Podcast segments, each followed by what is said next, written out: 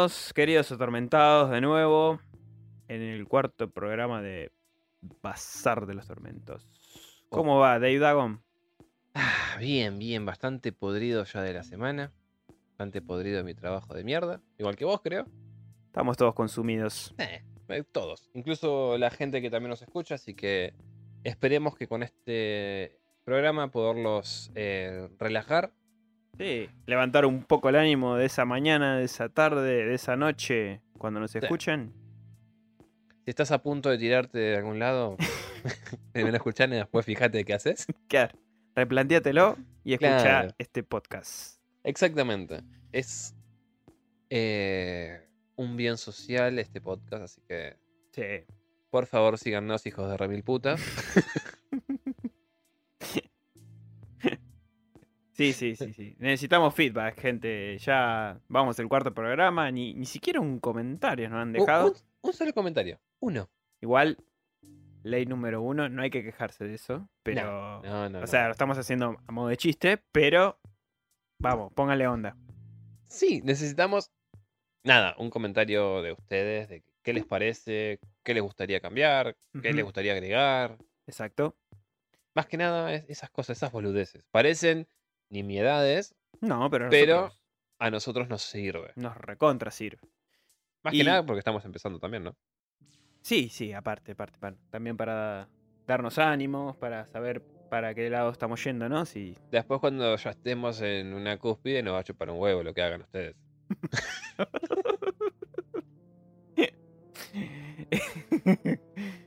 Bien. Bueno, como decía, acá Dave Dagon, mi compañero, ¿Cómo y están, acá gente? Van Helsing. Van Helsing con ustedes. Eh, ah, Dave, te iba a decir antes de comenzar. Sí. eh, tenemos, o sea, eh, para los oyentes, ¿no? Seguramente se deben imaginar que nosotros medianamente podemos monitorear eh, nuestras escuchas y demás. Agradecemos a todos los 100 y algo ya, Sí. contando con los de Evox, que han por lo menos bajado el audio y lo han escuchado. Por lo menos han terminado de escucharlo. No emitieron opiniones, pero se agradece igualmente que se, Se agradece la escucha el- el en tiempo. absoluto. Así que ya con eso estamos bien. Pero tenemos un dato muy curioso, que hay un, Un o una, o uno o una, no sabemos, oyente de Bélgica. una belga. Pero ¿sabes cuál es otro dato que sin querer me salió bien omitirlo? ¿Cuál? Porque me olvidé de contarte antes de encontrarnos hoy y charlar. ¿Cuál? ¿Cuál? A ver, me interesa. Que ya, escu- ya escuchó el programa de, de ayer. El programa y el relato. Me estás jodiendo. Escuchó las dos cosas el belga. O O, la sea, belga. eh, O la belga. Los cinco eh, entre programas y, y relatos, ya lo escuchó. Por favor, comunícate con nosotros. Por, mandanos un correo Sí, a, a la página. E- Entra sí. www.elbazardelostormentos.com.ar La parte de contactos, déjanos un mail. Sí, sí. Contanos qué sos. Porque para nosotros e- es, increíble que alguien de. Bélgica, viviendo en un país de primer mundo, esté escuchando a estos dos pelotudos hablando boludeces. Y si sos y- de usar un VPN y, y es lo que está ocurriendo, que a través de un VPN escuchás nuestro podcast, bueno, Por favor, ponete el mes que viene en Japón. claro, por lo menos. Así sabemos que, que estás usando un VPN y nos quedamos tranquilos. Lo que sí, por lo menos, al parecer, llegamos a Colombia. Eh, También. Un Eh, solo seguidor, no importa, no llegamos. importa, llegamos. México. Lo que Eh, sí es curioso que nos escucha la mayoría de, de- de la gente de Polvorines. No sé por qué. Nosotros estamos en Transilvania. Sí, ni idea. Así ¿Por que. qué Polvorines? No sabemos. Buenos Aires.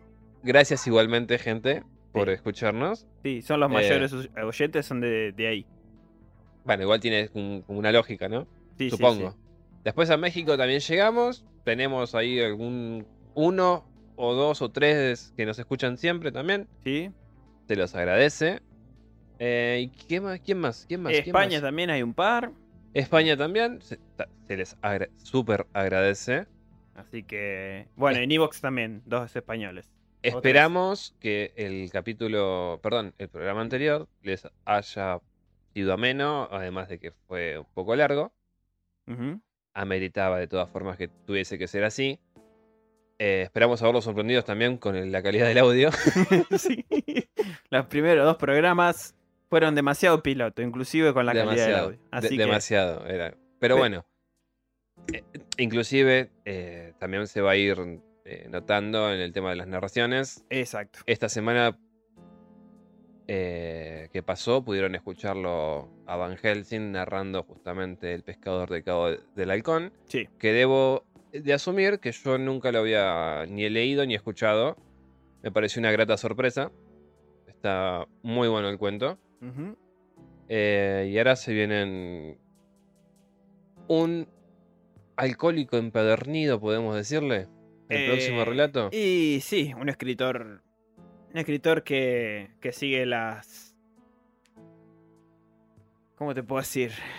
Los aromas y sabores de los whiskies. Así que más o menos te podrán dar de una idea. Tal vez no. No conozco gente que tenga ya noción de quién es. No, muchos son. Es, es un poquito cerrado el círculo de este escritor. Pero si son fan de la literatura de terror y demás, y de los relatos cortos, principalmente, creo Lo que van- a, van a saber quién es. y lo van a querer mucho. Bueno, hoy, como ven en el título, vamos a hablar de la serie y el caso real de él. The Watcher o Vigilante acá en Latinoamérica. Ok. ¿Qué tenés para contarnos, Van? Bien, Dave. em, vi la serie. Eh, consta de siete episodios. eh, otra vez más en la N roja. En la plataforma de la N roja, Netflix. Está bien, está- no lo digas, no lo digas hasta que no lo Sí, sí, es verdad, es verdad, es verdad. paguen. es verdad, ya es la segunda que, que estamos charlando que consumimos de. La gran C, por lo menos, hoy nos manda una. Una de vidrio. Sí, por lo menos. Así que. ¿Qué te iba a decir? Eh, no, bueno, vi la, la serie, tuve el placer de verla. eh, de hecho, fue una, sugerente, una sugerencia tuya, gracias a vos. Si no me hubieras avisado, ni me enteraba que salía esta serie. Eh, así que cuando vi el tráiler me quedé bastante atrapado y dije, bueno, a verla entonces. Y bueno, la semana pasada con mi pareja la empezamos a ver y nos reenganchó. Devoramos los siete capítulos. Así que, por suerte, ya te digo, a mí me, me interesó mucho. Muy buena serie, muy, muy interesante. Grabada como si fuese una película extensa, ¿no? Eh, Sí. de, de casi siete horas, pero tiene una dinámica muy de, de película, como está filmada. Una calidad excelente, obviamente. Yo debo de reconocer que no la vi, no, sinceramente no me interesó. Eh. Si bien el caso igualmente de la vida real es, es interesante y tiene ese misterio eh, particular, Es mi muletilla la palabra particular. me, me- me- me pareció una buena recomendación para hacerte. Aparte Sí. que nos servía justamente para hablar acá.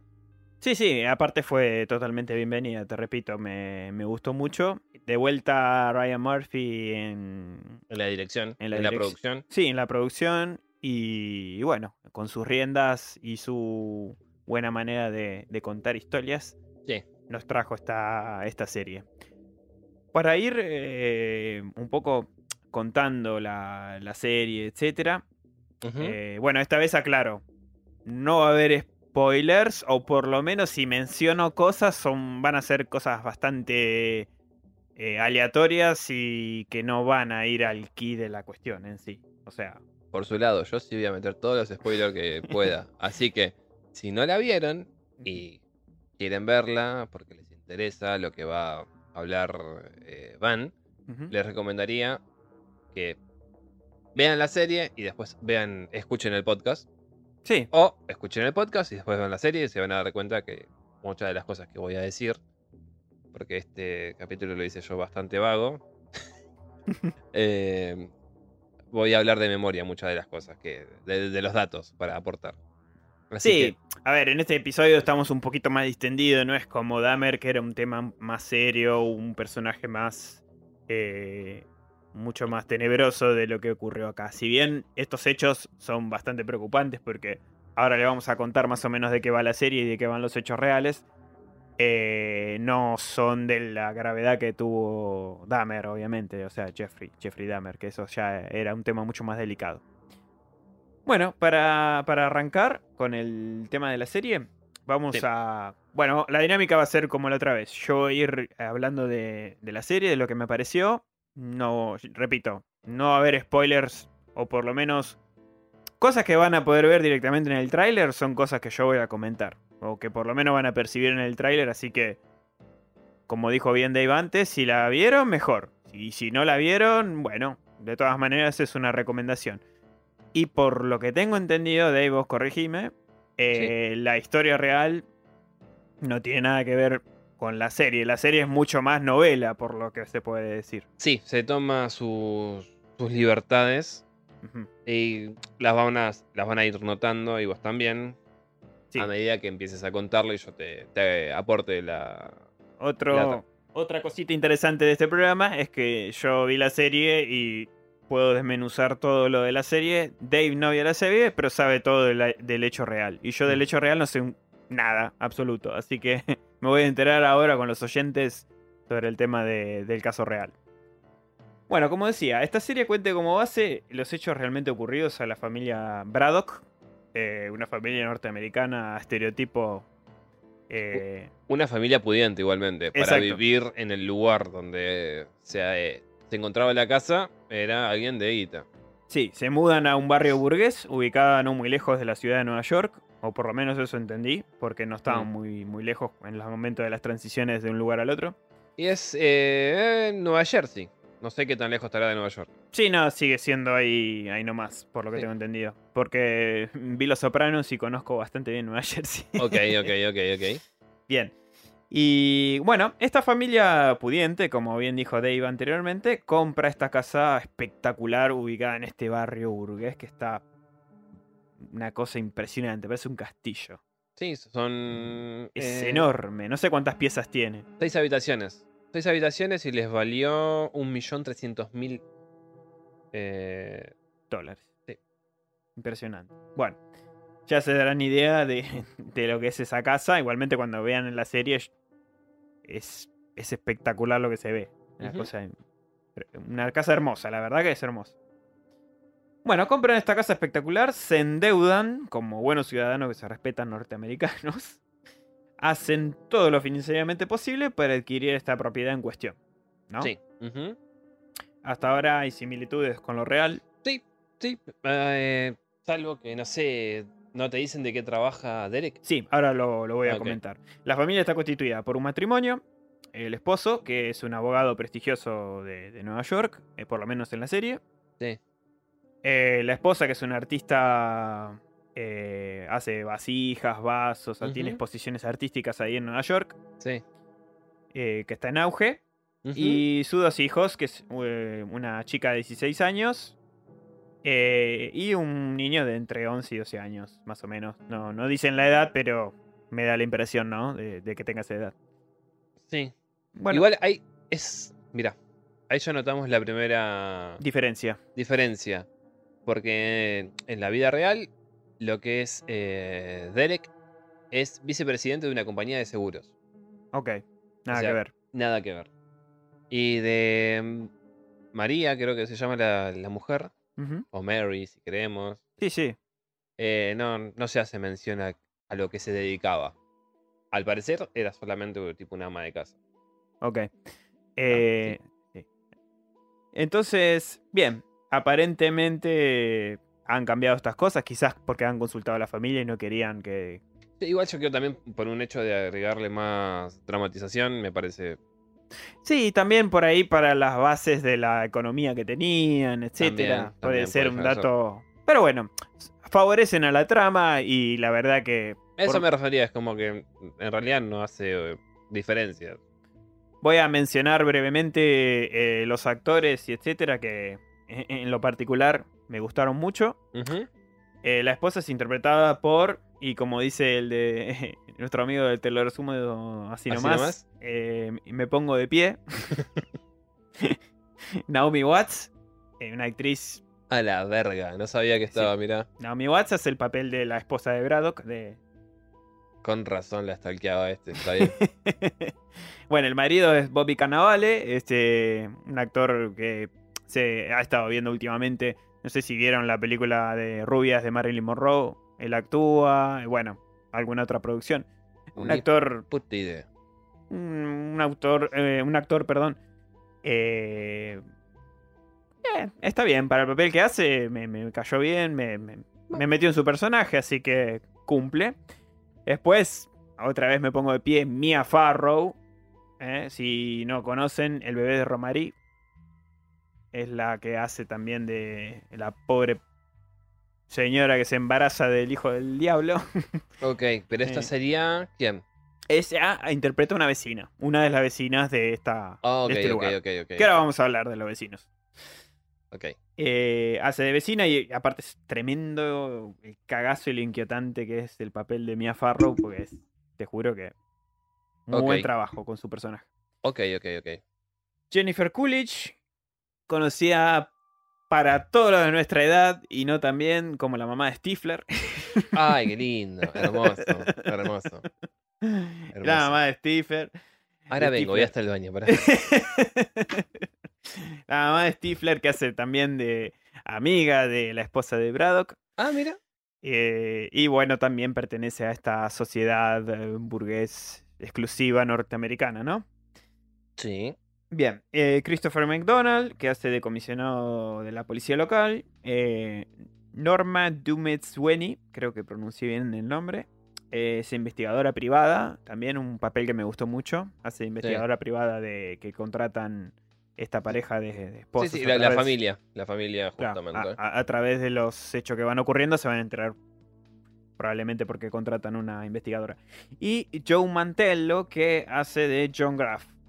Un personaje recontraturbio. Ujú. Que no sé si sigue o no la línea de los hechos reales. Pero A medida que vayas contándolo, vamos a ir viendo. eh, igual no voy a mencionar a este John Graff mucho en, lo que voy a exponer. Prefiero que los oyentes vean la serie y, y se enteren. Porque es una, este- una serie que se basa mucho en el misterio. Sí. Misterio. Bueno, Es la clave. eh, El caso es justamente bastante misterioso. Exacto. Así que como me parece que la cagaría mucho si hablo sobre todas lo que sucede, etcétera, etcétera. Y estoy segurísimo que los hechos reales no van a interferir. Así que No sé, bueno, sí, no sé, veremos, veremos. Veremos eh, conforme avance. yo, yo continúo y me vas a, a Eh. dale, contar. dale, dale, dale. Bueno, la familia desde el primer día de su llegada en esta majestuosa casa eh, magnífica en este barrio burgués, Sí. es objetivo de un stalker. Así, de una, al primer día o al segundo día más o menos, Sí, ya empezando por las miradas raras de los vecinos que apenas llegaron los, los escrutinan como si fueran, no sé, especies de, de otro planeta. Claro, bueno, ahora entiendo por qué lo hacen al chabón abogado y a la mina Mm. eh, escultora artística, ponele. Sí, sí, sí, es una escultura así, un artista que tiene... Sí, bueno, Eh, una artista plástica, po- supongámosle.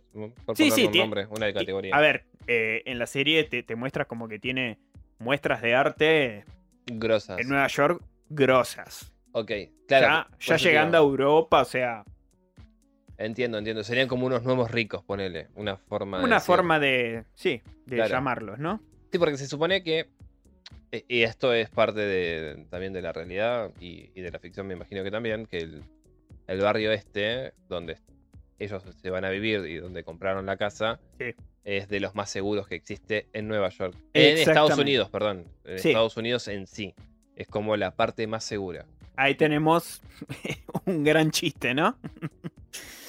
que se muda, esta familia se muda por seguridad, por un estatus, por un montón de cosas, y lo primero que pasa, un stalker. Un stalker que les manda cartas. Claro, pero igualmente se- mudan ahí no solamente por la parte de que es la más segura, sino porque María o Mary, si querés, como ¿Quiero llamarlo? pinga Sí. quieran llamarlo, Sí. creció en ese barrio. Ah, bueno, en la serie no lo menciona. Claro, bueno, en la vida real crece en ese barrio. Ah, por se ella, claro, después ella por eso quiere volver a ese lugar.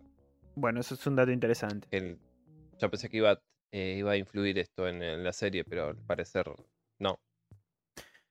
Bueno, eh, ya te digo, en la serie no se menciona en absoluto. Es Sí. como que era un objetivo en común, tanto Claro. de, de Braddock hombre como Sí, sí, de, mujer. de Derek y, y- y María. De Derek y María, exactamente. Eh, Ahora, em, las cartas, ¿vos te anotaste por lo menos lo que decían? voy a mencionar ahora brevemente un resumen de lo que más o menos mencionaban. Claro. Y vos ahí por ahí me las comparás con las reales. Dale, eh, la primera, ¿cuándo la reciben? Prácticamente a- al día de llegar, Sí, eh, ya le llega una. Se las dejan en el canasto de correo junto a la correspondencia. sí, Y bueno, en estas cartas, eh, bueno, sobre todo en la primera, el Stalker es anónimo. sí. Em, Va, lo firma como The, The Watcher. The Watcher. Exactamente, como el vigilante.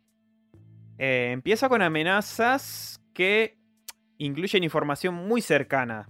Ok, O sea, detalles que solo sabrían si vivieran con esta familia. O sea, claro. Sí, muy, sí. muy minucioso algunas cosas que nombra como para que sea alguien exterior, que Claro. solo los mire. Ajá. O sea, parecería que, que alguien se mete ahí, chusmea lo Claro, que e- dicen. es alguien que ronda por, por, digamos, por el patio trasero de, de esa casa, me Sí, imagino. O por la ventana, o, O por la ventana, o que por lo menos está en una elevación o en algún lugar que le permite tener acceso remoto. Ujú, No sé, supongamos un- unos largavistas, unos binoculares Sí. o un, telescopio. Sí, Algo que a él le permita ver y además de eso supongo que escuchar, porque si va a dar datos eh, bastante sensibles es porque conoce de más a la familia. exacto. Eh, empieza a decir que él a la casa la cuida, Sí, que la casa requiere de sangre joven, un poco hablando de los hijos, ¿no? Que la casa posee misterios, que, que te vas dando cuenta por lo que mencionan estas cartas. Al principio, a ver, a la, fa- la familia se preocupa un poco, claro. porque imagínate, recibir una carta que te habla de sangre joven, que bla, bla, bla, y medio que, medio raro. Claro, por ejemplo, lo, mira, y acá tengo la, la primera carta que recibe. Sí, que estaba firmada como eh,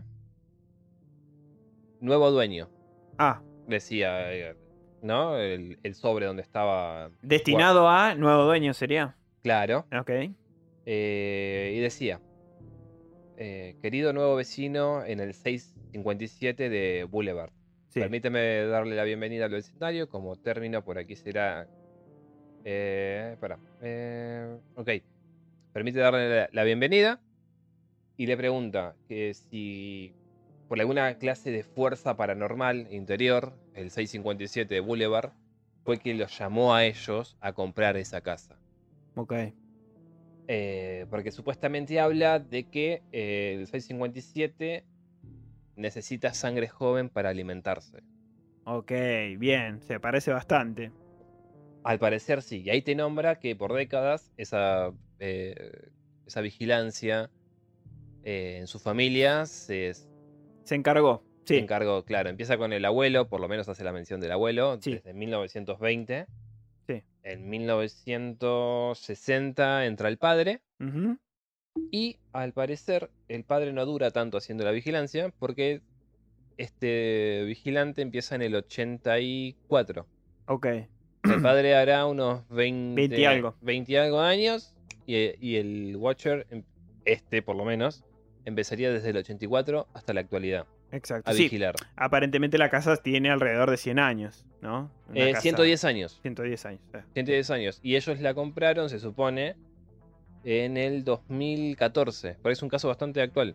Sí, sí, sí. de- De la casa. De hecho, eh, en la serie está como ambientada ahora, pero ya hubo gente que sí estuvo en el 2014, o sea, hay, hay, no voy a- ya te repito, no voy a hacer spoiler, Mm. pero mírenla, hay cosas muy similares a lo que estamos contando hasta ahora con el caso real. Claro, y hay un detalle que, que me llamó la atención de las cartas, Sí, es que el vigilante le pregunta a, a Derek, en este caso, o al nuevo dueño, si querés, sí, sí, sí. es que si ya conocen los misterios que yacen entre los muros. De la casa. Claro, a eso yo te, te decía, viste que lo, lo mencioné, si, que esta casa posee misterios. Como, como diciéndole, ¿ya estás enterado de esto? Viste, una cosa así. Sí, sí, es como raro.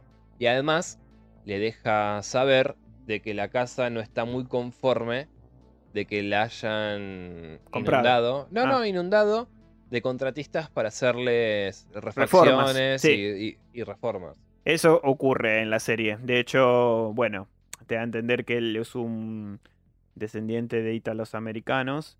Sí, Eh, bueno, de hecho el actor real, sí, También. bueno, es justamente. eh, Carnavale, o sea, un Sí. apellido más italiano imposible. Eh, creo que tiene padre, madre cubana y padre italiano, así que imposible eh, hasta los rasgos todo de, de un Tano. Y quiere una mesada eh, Sí. específica de un material específico para preparar su pasta Claro, como... bien estereotipo. Bien. hijos de puta. Claro, no- Un Tano lo único que sabe hacer es pasta y pizza. Y pi- bueno, pero quiere su mesada. O sea, tienen ahí creo que un mármol de la san puta de la lora. Pero él quiere tal madera, tal cosa para hacer su pasta ahí. Ok. Y bueno, y hay reforma. Y sí, por lo que se nota, a los vecinos le da por los huevos que él esté cambiando cosas de la casa, etc. Pero aparte, ¿qué les importa? O sea, flaco, yo la pagué con la mía, no con la tuya. Sí, sí, bueno, eh, ahora vamos a, ir ahí porque es realmente un dolor de huevo. Claro, bueno, acá al- parecer solamente al The Watcher o al vigilante Le rompe las pelotas. eso. es al que le molesta porque, no sé, supongo que tendrá alguna esquizofrenia o algo raro. Una ahí. obsesión con esa propiedad hay, evidentemente. Sí, sí, pero más que nada porque nombra que... mm, Como dándole a entender a, a Derek que no quiere que la casa sea infeliz con estas cosas, con estas remodelaciones. Ok. Sí, le da vida a la casa. Le da. O sea, están bastante. Pero, claro, pero el The Watcher también habla de la sangre joven, que justamente son lo- los chiquitos. Los chiquitos, sí. Porque se supondría, o, o se entendería por las cartas, de que la, la casa se alimentaría de, de esa energía De que esa emanan energía. Los, ne- los nenes. No sé. Sí. Esto. eh, bueno. No voy a hacer spoiler, ya lo dije mil veces. Pero. Mete un spoiler, ya fue. Dale. No, bueno, pero esto sí por ahí se nota bastante con la, con la chica. Está en plena adolescencia. Ajá. Está con ciertos sentimientos, ciertas cosas hormonales que por ahí como que te da a entender que, que ella se está haciendo adulta en ese momento Sí. en cuanto a querer estar con un chico, etcétera, etcétera. Y el padre está muy nervioso con esto, cosa que aparentemente te da a entender que no era así antes. Como Sí. que el padre está acomplejado por eso y, y bueno. Pero bueno, ya lo van a notar en la serie que se hace como menciona eso. Y bueno. Ahora, la, la diferencia también que noto es que te habla de que la chica ya es una adolescente y en realidad, bueno, en la historia real no, no es adolescente.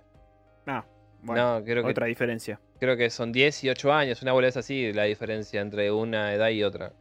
No es que, mucha. capaz que vino bien para esto que te estoy mencionando. Puede ser, puede ser, puede ser. De los dos, digamos, del nene y de la chica, Mm, los que por ahí, el personaje que por ahí tiene un poco más de relevancia es justamente la chica. Claro, como el- la, la que sería la más sensitiva en este caso, ponele.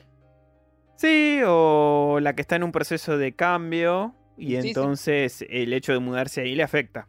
Puede ser, puede ser. Sí, sí. Bueno, en el caso real, la chica sí tiene como más injerencia porque el vigilante nombra eh, actividades que solamente alguien esté dentro de la casa podría ver que hace la chica, la nena.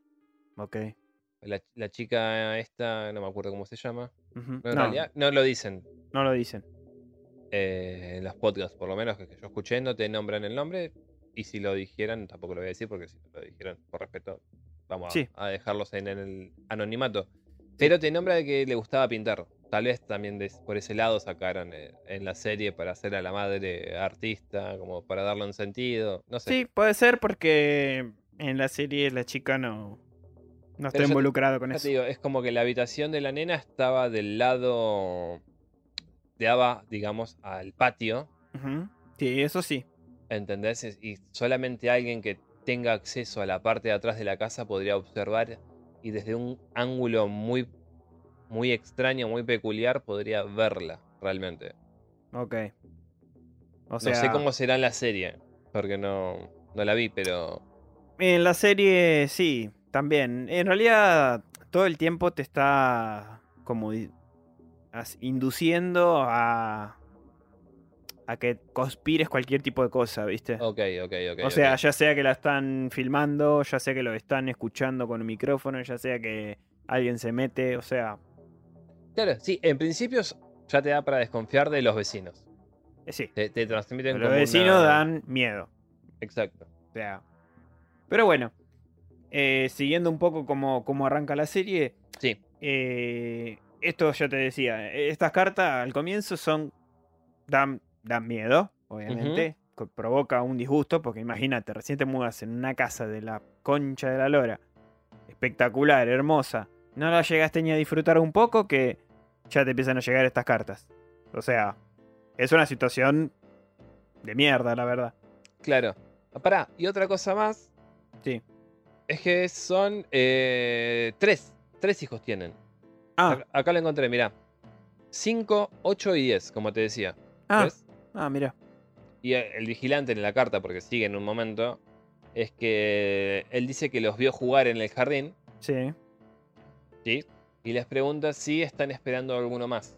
O se, se supondría que mm, María está embarazada. Lo hace también. eh, Claro. Eh, mm, bueno, y ahí les vuelve a repetir lo mismo, que necesitan llenar la casa con sangre joven, Sí. que supuestamente él lo había pedido. No sé. ¿A quién? No sabemos porque el vigilante nunca se deja ver, nunca se atrapó, nunca se supo quién carajo era. Igual que en la Eh, serie. claro, y te dice también como que la casa es demasiado pequeña para su creciente familia. Flaco, tienen seis habitaciones. No, no. Cuatro hijos, o sea, está re bien. Cuando vean la serie o el tráiler o lo que sea, van a ver que la casa es Bueno, le- castillo. ya les advierte que eh, si se preguntan quién es, eh, existen un millón de personas que pasan justamente por el 657 de Boulevard Sí, y que él va a estar por ahí. Claro. Puede pasar caminando, puede pasar en coche. Y además les deja una advertencia que en cuanto sepa los nombres de los hijos, los va a llamar para él, para atraerlos a él. Ok. Que, ok, supongo que en la serie pasará algo Es parecido. bastante similar todo, sí. Ok, Sí, sí. sacando el hecho de que les- los cambian de profesión Sí. Sacando esos detalles y, y las edades. Las edades y la cantidad de hijos que tiene. Claro. Pero repito, es irrelevante para el, para el misterio que tiene la. Sí, sí, sí, sí, no, totalmente, totalmente. No, a ver, mientras el contenido de las cartas sea parecido, es lo de menos. La primera, por lo menos, por lo que estás contando, es Sí. completamente casi idéntica. Bien, entonces, ¿qué pasa? Eh, eh, Estas cartas llegan y al comienzo, ya te digo, preocupa un poco, pero después comienza a crear un caos intrafamiliar y una serie de situaciones que son realmente eh, preocupantes, ¿no? O sea, Sí, eh, la serie se va construyendo a través de estas situaciones, donde la familia afronta estas amenazas y mientras trata, trata de encajar en este barrio nuevo, sí, en esta micro sociedad exclusiva en la que se encuentran desde que se mudaron. eh, los vecinos, como te venía diciendo, son realmente. O sea, yo llego ahí y veo las caras de esta gente, cómo miran la casa, cómo, cómo están ahí vigilando justamente todo el tiempo. A mí me preocuparía desde el día cero. O sea, Sí, sí, sí, y obvio. Y de- otra cosa, no sé si pasará también en la, en la serie, sí, es que, mm, bueno, Derek se queda medio eh, paranoico después de recibir esa carta. sí, Eh, un detalle que me olvidé de agregar es que él la- se da cuenta de esta carta a las 10 y media, 11 de la noche. Entonces, termina de leerla, apaga las luces, sí. se, se empieza a sentir observado.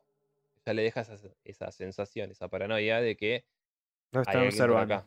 O sea, Claro. ¿cómo pueden saber tantos detalles si recién Acaban de llegar. acabamos de llegar y no nos mudamos? Porque en realidad ellos no se mudan a la casa. En la historia real no se mudan. Claro. Ellos la están refaccionando para venderla. Se Bueno. supone que era como el proyecto de vida de ellos, de que vam- vamos a ir a este barrio. Con esta carta que les llega, no, deciden no mudarse y van a vivir a otro lado. Ahora, Derek lo que hace después de, de haber leído esta carta también es mandarle un- un mail a los Woods, que son los que le venden la propiedad, Ajá. y les pregunta qué onda con la carta, si ellos alguna vez habían recibido algún tipo de correo. Eh, De estas características. Sí. Exacto. Los tipos le dicen. Bueno, porque el chabón además, este Derek le aclara de, diciéndole que en la carta incluía, o sea, una referencia hacia los Woods, que supuestamente el vigilante había hablado con ellos, Mm. eh, implorándole que le vendiera la casa a gente con eh, hijos. Claro. Hijos chicos. Porque de- después cuando avancemos en el capítulo lo voy a aclarar por qué digo esto. Eh, los Woods obviamente se lavan las manos, le dicen que sí, que ya habían recibido una carta, pero que no la leyeron, que la tiraron. Ok, Así que no sabemos el contenido de esa carta. ok. Nos va a faltar contexto. Bien, en, en esto también hay una diferencia interesante con respecto a esto porque no es un spoiler en sí, pero... mm, a ver, la, los que eran dueños antes, como que te da a entender que era, en realidad, estaba como nombre de una empresa. Ajá. Y no... Lo que sí logra el personaje, este Derek, Sí, es comunicarse con uno que vivió ahí en el 2014, 2013. sí. Eso sí, pero bueno, no voy a contar más por el tema de la trama, pero Ok. no, no es que se lavó las manos, fue, habló con él y bueno, se alimenta todavía más el misterio sobre lo que está ocurriendo, pero igualmente la, la forma en que ellos adquieran la, adquieran la casa también es rara porque se supone que ellas, ellos participan en lo que es una subasta sí, y hacen como un- una oferta que es justamente ese millón trescientos mil de, de dólares sí, adquieren la, la propiedad. entiendo. No entiendo yo qué carajo tienen que ver los Woods en todo esto. O sea, si ellos la, la pusieron en una subasta, Sí. No sé. Ah, No, capaz que ellos la ofertaron por determinado valor, no. De todas formas, hay récords y hay también comentarios de que los vecinos ofrecieron más plata de la que pusieron esta familia para quedarse con la propiedad. Los mismos vecinos del barrio. Los mismos vecinos del barrio Ah, ofrecieron bueno. mucha más guita. Bueno, entonces ya el tema de los vecinos tiene un poco que ver. Por eso, eh, me resulta raro que hayan. se le hayan ad- adjudicado a los. eh, ¿Cómo dijimos que se apellidaban? Eh, Braddock. Los Braddock, cuando los demás vecinos ofrecieron, qué sé yo, un millón y medio de dólares y estos ofrecieron un millón trescientos mil. Claro. Me, me parece peculiar ese dato. No sé, capaz que en, lo- en el caso real los Woods tenían trato con los vecinos y entonces armaron todo esto. Andás a ver. Eso. Ya te digo, el caso real me lo estoy enterando ahora con vos. Claro, bueno, y- los Woods le responden, le dicen que en 23 años que ellos vivieron, Mm. sacando esa carta que no abrieron, nunca eh, se contactaron con ellos. Ok. Entonces desmentiría un poco el otro que. El, el de la carta que decía que venían generaciones controlando la casa. Es la misma carta, ¿eh? es la misma. Es la misma carta en la que hace mención a que su vigilancia eh, eh, familiar viene desde los 20. Sí, Nombra también que eh, imploró a los Woods por sangre joven. ok. No sé, rarísimo. Bueno, eh, volviendo al tema de los vecinos, son Sí. extrañísimos, gente entrometida, muy entrometida, realmente me puso nervioso mirando la serie, me, me enojaba mientras miraba la serie porque no logro entender cómo exista gente tan así. Eh, y, y bueno, y que todo el tiempo acompañan esa sensación de que ellos están de más en esa casa. O sea, lo, es como si se hubieran puesto todos los vecinos de acuerdo para hacerlos sentir incómodos a ellos, a los Braddock. Eh, por más que la hayan comprado, o sea, ellos la compraron legítimamente y merecen una vida tranquila como cualquier persona que se muda en una casa. y, estos vecinos aumentan y generan situaciones de desagrado y se entrometen en este núcleo familiar. O sea, descaradamente eh, una de las vecinas se mete en el patio de, de, de Derek y ahí de, de la familia y porque estaba regando una planta que estaba del lado de su casa, pero o sea, como si nada, cruzan así, O se sea, meten. Básicamente le, le invaden todo el espacio personal a esta familia. Claro, y los tratan como si. Como que así tiene que ser, ¿entendés?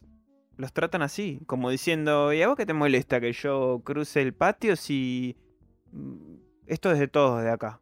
O sea, ustedes vinieron acá Pero flaca es mi casa, o a sea, es romper las mi- pelotas. Mi propiedad. Claro, O sea, por eso, repito. está delimitado. O sea, vos tenés acá una línea imaginaria, Claro. una cerca si querés, Sí, donde acá termina tu propiedad y arranca la mía. y arranca sea, la mía. Exactamente. Y bueno, la tipa se ponía a arrancar brotes, a hacer jardinería del lado de los Braddock.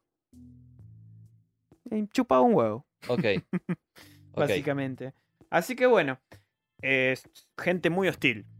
Sí. Realmente hostil, inquietante. eh, yo no me bancaría en una situación así. Mm, eh, pero bueno, es entendible por un lado porque después de luchar y sacrificar tanto para una familia que más allá de que sea pudiente, todos sabemos acá cómo funcionan.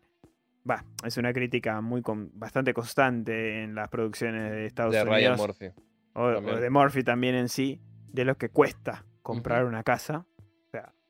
Y eh, eh, eh, también el lidiar con este tipo de gente, ¿no? Que se piensa que Sí, ¿Por qué? Son de plata, pueden venir y avasallarte y pasarte por encima por eso. con total impunidad. O sea que mudarte y que te pase una cosa así y que la gente sea de esa manera, o sea, los vecinos te, te traten de esa forma, o sea, es una situación muy difícil de manejar. Sinceramente, habría que estar y sentir realmente qué, qué ocurre vivir en ese contexto y cuánto duraríamos nosotros para que para tomar la decisión de irnos de ahí, porque te repito, la gente es sumamente es terrible como, como se entrometen y el trato que tienen con ellos. Bueno, eh, en la serie me pareció muy interesante cómo juega con muchos elementos, ¿no? Eh, de todo este contexto. De si están observados, si los escuchan. O sea, está al borde de hacerte pensar de que ocurre eh, hasta algo paranormal.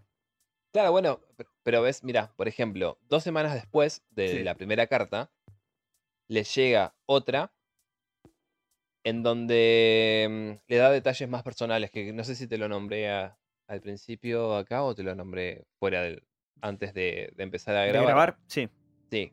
Eh, mm, que le dice, bueno, le da la bienvenida otra vez al 657 de Boulevard Y les dice que vieron, o, o vio, mejor dicho, a los trabajadores Sí. de las, supongo, las empresas de mudanzas, em, bajando la- sus pertenencias de los camiones y eh, que los, los vio muy ocupados haciendo las descargas con las montañas de sus pertenencias y que el basurero le pareció un detalle muy, muy lindo. No, eso no. Bueno, por ejemplo, ¿ves? Ese es un, es un detalle que te da la, la segunda carta. Eh, le vuelve a hacer mención del tema del si ya encontraron el misterio que yace de- entre los muros de la casa. Ok. No sabemos a qué carajo hace mención. Y ahora le da el detalle de el orden de nacimiento de los chiquitos. Ok, ya tienes esa info entonces. Exacto. Y además de los apodos que los padres Usan con ellos. usan con ellos. Bastante tremendo. Le dice que está complacido de saber los nombres Sí. y que bueno, también le da gusto saber el nombre de la, de la nueva de Sangre. la sangre joven y todas esas pelotudeces que dice. Eh, bueno, eh, los empieza a nombrar. Yo me imagino que ahí la madre, María, es donde se vuelve ya loca. De por sí yo estaba media paranoica con la primera carta, porque a los hijos, cada vez que los veía como que estaban demasiado lejos, los llamaba, les gritaba, les decía que Ah. no. En su propia casa, estar así, eh, realmente eh, Y como te digo, la mina se crió ahí. invivible. Se supone que dentro de todo, dentro de lo que cabe, conocía a la gente, conocía a los vecinos. Claro. Eso en, no sé si en la serie tendrá que ver mucho o no. Eh, No, bueno, eso no, porque te repito, aparentemente ella nunca estuvo ahí. Era como un deseo en común, un objetivo de vida, mudarse en ese barrio, como bien mencionaste, uno de los más seguros, lo más pudiente de, de lo que es la sociedad. Entonces, no, no, no hace mención a que ella haya vivido ahí. eh, en ningún momento. Ok. Otra de las cosas que nombra es que eh, ya vio a la, a la pintora de la familia, Ajá, que estaba justamente, la, la nena estaba pintando en el jardín, sí. y él ya la vio. Y le, le hace la pregunta de si iba a ser la artista de la familia. Ah, ok. Por eso- no sé em, si en la serie estas cosas pasarán también o algo referente, más allá de darte la impresión de que los están observando. Pasa, pero de una manera distinta. No, como te decía, la, la nena no. La chica no. ti- tiene un rol, pero no, no sobre el. No sobre el lado artístico que tenga, sino más bien en su desarrollo. Como que está creciendo, etcétera, etcétera. Claro. Y se empiezan a meter en eso. Los Oh. vecinos se meten con eso también. Sí, Ah, ok, ok. Sea- Invasivos totalmente. Invasivos al 100%. Ok. Porque, bueno, puedo mencionarlo, no, no le retengo un spoiler tan grave, pero en un momento ellos piden instalar cámaras. En los Braddock. Eh, Sí. Piden a un técnico que instale cámaras porque, bueno, ya estas cartas se los están intimidando mucho, entonces deciden poner a los pocos días cámaras. Hacen un trato con un chico que, eh, que empezó a hacer su propia empresa, digamos. Sí, Les cobra una cifra que les parece bien, él Sí. trabaja solo y les instala las cámaras. ok. Y la chica Sí. está interesada, entre comillas, amorosamente con, Con el, el, el chico que está instalando las cámaras. Claro. Empieza como a coquetear con él, Ajá. ¿no? Y los vecinos, sí, literalmente. Después le dicen al a Derek, onda, che, está- tu hija está ahí coqueteando con este hombre, con esto, ¿por qué no te fijas lo que hace, viste? Y cosas así. O sea, tremendo la intromisión. Claro, sí, pero ya esto sobrepasa cualquier tipo de intromisión. ya No, no, no, esto es- ya. Yo no lo tolero. Es asqueroso totalmente. Yo no lo toleraría en absoluto. O sea, a mí viene un- una persona que desconozco totalmente, que por más que sea vecino mío, a decirme o a tratar de decirme a mí cómo tratar o controlar a mis hijos, pero la mandada a cagar que le pego no tiene nombre. Bueno, otra de las cosas que le dice eh, en la segunda carta, dijimos ya, es que pasó mucho tiempo y nos basamos en que los eh, Woods, dijimos, sí, los Woods, Sí, los Woods que eran los anteriores los huéspedes. anteriores eh, huéspedes vivieron 23 años. Ah, un montón. Sí.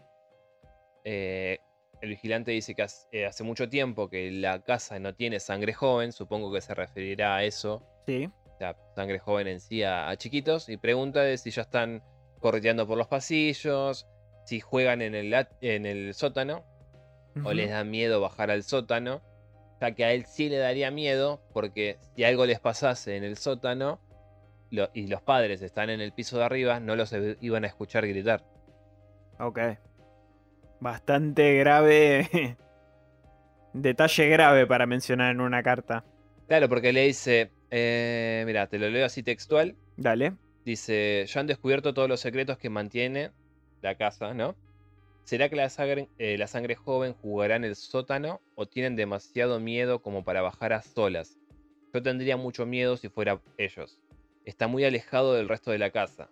Si ustedes estuvieran arriba, jamás los escucharían gritar. Le Ok. pregunta si él, ¿no? Así como genera- general, van a dormir en el ático, dormirán todos en el segundo piso. ¿Quién tiene los cuartos hacia la calle? Y le dice, lo sabré eh, pron- tan pronto como se muden. Me ayudará a saber quién habita cada uno de los cuartos, para planear mejor eh, las siguientes cartas. Bien. Continúa la amenaza, digamos. Además de, de la vigilancia. Sí, eh, lo que no entiendo es por qué sería la amenaza. Y te repito, mm, a mí en la serie por lo menos me da la sensación y la idea de que ellos están totalmente de más ahí. Como que mm, no, no se termina de entender bien qué pretenden los vecinos o qué pretende el, el vigilante, el Watcher, Sí. eh, de quién vaya a vivir ahí. No, no sé si es que quieren dejar la casa sola y tenerla ahí venerándola como si fuera un símbolo de algo, no sé. Es bastante extraño cómo, cómo se van dando las cosas y, y por qué. O sea, ¿cuál es el objetivo de todo esto? ¿No? Claro. Y, y tal es así que a medida que avanzan los episodios, todo este misterio empieza a, bueno, a evolucionar un poco, a ir tirándote pistas de acá para allá, a confundirte, porque también eso hace la serie bastante, Claro. a, a basarse en una conspira- conspiración. Entonces, a partir de todos estos elementos y del misterio que tiene la casa y demás, van progresando los episodios. Claro, bueno, ves acá se menciona otra vez el tema de. em, cuando él les dice este tema de quiénes van a estar en los cuartos del segundo piso, Sí, ya que eso a él le va a permitir vigilarlos y monitorearlos. ok. Le, les hace la pregunta es, eh, ¿quién soy? Soy el vigilante y he estado en control de 657 por lo largo de, de dos décadas. Si, su- si nos basamos en la información que da en la primera carta, que el, el abuelo empezó en 1920 hasta los 60, son 40 años. De 1960 al 2000... A dos décadas más, ponele, son los 80. Supongamos Sí. que este empezó en los 80 y- en el 84, ponele. Más o menos, sí. Para darle un sentido de, de dos De décadas al 2014. Sí. No, igual sería más. Serían 94 sería. 94. Lo bueno, el 94. Entonces, ¿cuánto? El 34 años la cuidó el padre. Sí. Más o Bueno, menos. sí.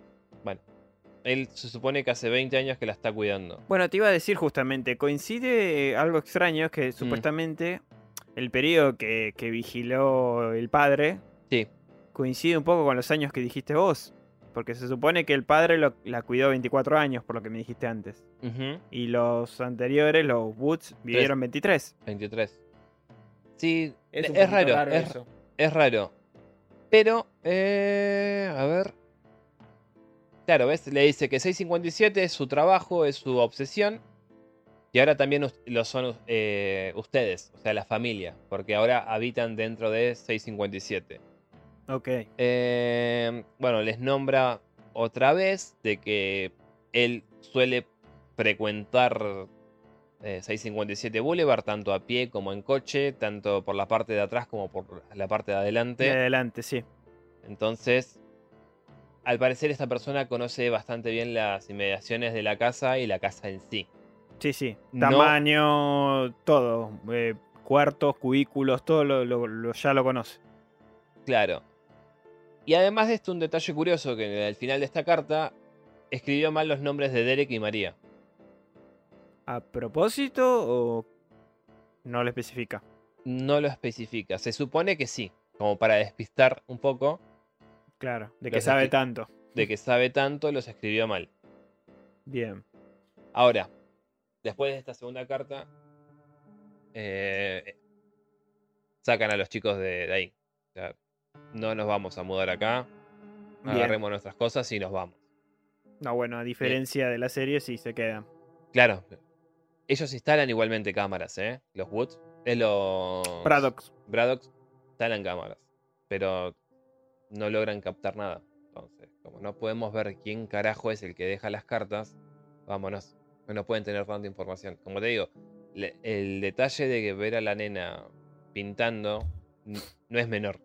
No, O no, sea, no, eh, obvio. Eso es solamente de alguien que tiene acceso a la casa. Hay una intencionalidad en eso. Sí.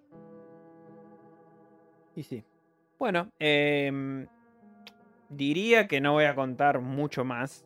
Eh, voy a dar una, una impresión de, de lo que la serie me transmitió. Para ir cerrando un poco de qué va, para, repito, no quiero spoilear porque es una serie muy buena, ¿no? Que tiene muchísimo misterio. Demasiado. Ya de por sí las cartas son inquietantes. Y como dijo un, un director que admiro muchísimo, capaz que un día podemos hablar de él acá en, en nuestro podcast, eh, David Lynch, el misterio es lo que más amo. Es el magnetismo de la vida. Sí. Y me resulta maravilloso saber que de la mayoría de las cosas no sabemos absolutamente nada, dijo David Lynch. Ok. Y eso creo que le hace bastante honor a la serie, porque la verdad que hay un quilombo de conspiraciones y misterios que ni hablar.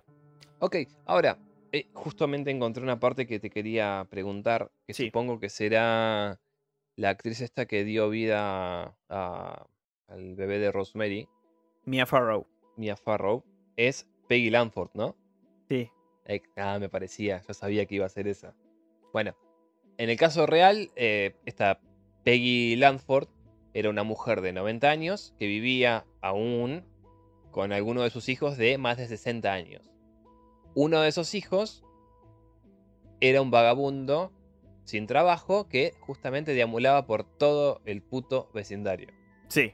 Hacen algo parecido. Ok. Yo entendí que era el hermano, no el hijo. Michael. Michael es el, el hijo de, de esta señora que está sin trabajo y es básicamente un vagabundo. No, no anoté el nombre, lamentablemente, pero en la serie sí es un hombre mayor y se mete Sí, en cualquier lado y te da a entender como que tiene un problema mental. Como que Puede ser, puede esa es la excusa, digamos, que Sí. a él le permite meterse adentro de la casa, del patio, lo que sea, porque es una persona que está enferma y entonces por ese motivo no le pueden decir nada. claro. Eh, y cuando Braddock, al encontrarse este desconocido, que se mete en la casa y, y- O sea, ¿qué estás haciendo? O sea, imagínate, vos con tus hijos chiquitos. Sí, sí, no, totalmente, Un totalmente. tipo que por más que tenga un problema mental o no, se se mete te en tu mete casa. casa, no sacas a patada en el culo. O sí, sea, mínimo, mínimo. Eh, o sea, tendría por ahí, si me doy cuenta que tiene un problema mental, lo trataría con, con un poquito más de, de calma, pero Sí. No, no, no, pero no. no. lo permitiría. No, No, no, no. me interesa. manera, o sea, por manera. más que yo no lo dejaría, o sea, No, lo lamento. No sé, audiencia, ustedes si lo dejarían o no, pero yo no. Pero bueno, por este motivo Peggy se recontraofende y entonces eso aumenta más la tensión entre los vecinos, como diciendo, eh, ¿cómo lo vas a tratar así? ¿Viste? Como que... Pero señora, a ver, se está metiendo en mi casa. A ver, eh, aparte que estás medio trastornado. Claro, Tengo hijos menores, o sea, no puedo dejar que cualquier extraño se meta en mi casa para No. que usted no se ofenda. mira que no tuviera hijos. Mirá si estoy No, en un pero momento de mi intimidad y se me mete este flaco adentro. Escúchame. No, no da. No, no, no, no, O no, sea, no, da. no da. Totalmente no, no, no, no, totalmente Ah, no. Así me esté rascando las bolas en pelota mirando algo en el sillón. Totalmente, no, no, no. Oh, no. no, no. escúchame, señor. No me interesa. Eso igual me hace acordar, a- no sé si fue en una película o fue en un podcast Sí. o dónde, ah, o fue un monólogo de alguien. De justamente eso, es una, una pareja que está eh, tipo en uno- un campito, un bosque, algo así medio raro. Sí. Están garchando. y de repente eh, el chabón está así, ta, ta, ta, dándole murra. Sí. Él levanta la, la vista así, ¿no? Pues ve un movimiento medio raro Sí. de unas hojas que se mueven. Sí. Eh, y uno- Y y justo hay un vagabundo con los pantalones bajos No. Qué hijo de. puta. apuñalándose solo. Nada, un, un detalle sin sentido que quería aportar a esta boludez que dijiste. Bueno, ¿Qué?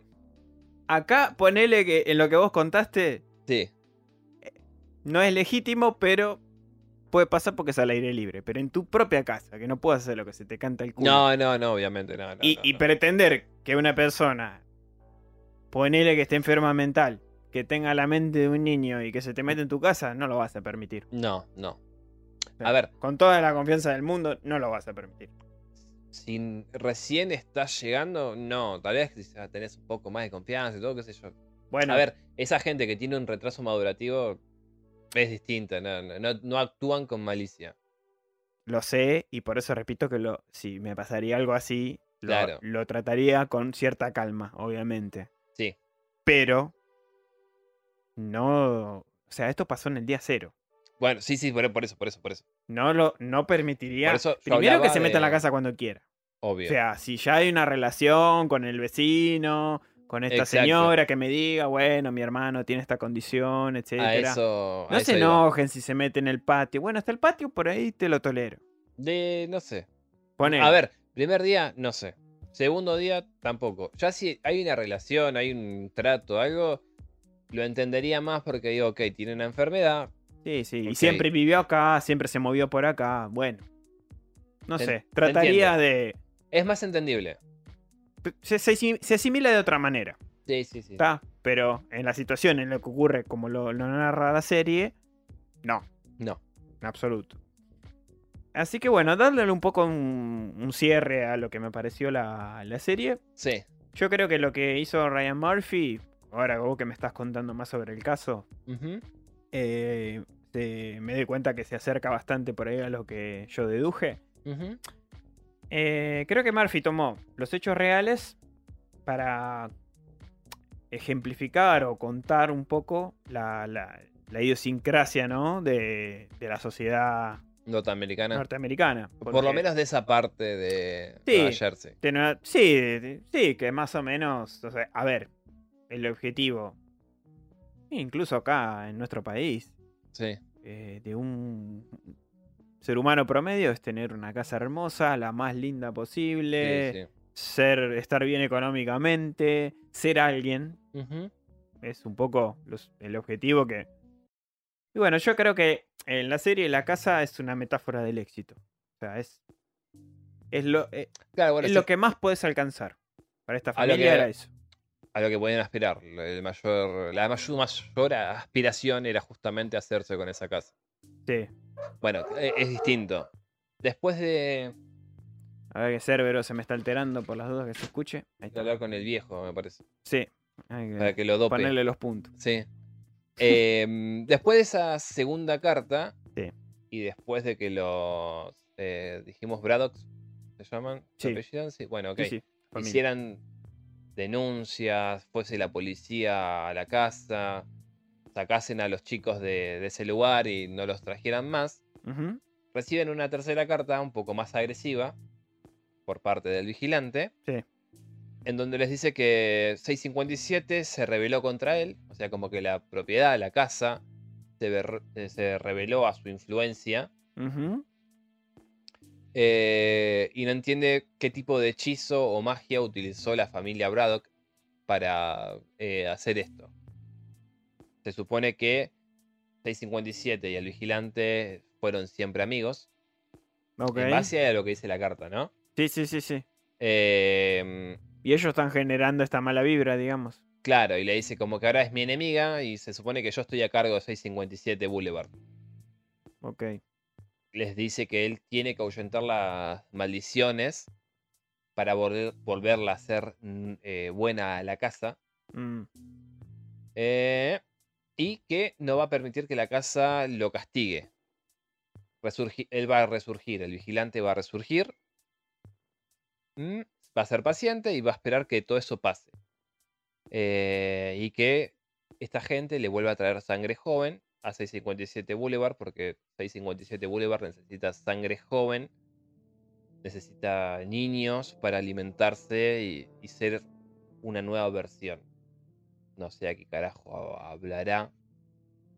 Después les vuelve a decir que detengan los cambios que quieren hacer en la, en la casa. Basta, no, no hagan ninguna modificación más. Todo lo que están haciendo modifica de alguna forma la energía de- del lugar. Sí, sí. Están profanando la casa, no. Dejen de romper las pelotas. Se supone que para el vigilante sí. Por eso digo, no sé qué tipo de conexión habrá sentido este esquizofrénico que le escribió en la carta, siempre y cuando sea un personaje real y no hayan sido los vecinos Que crearon este.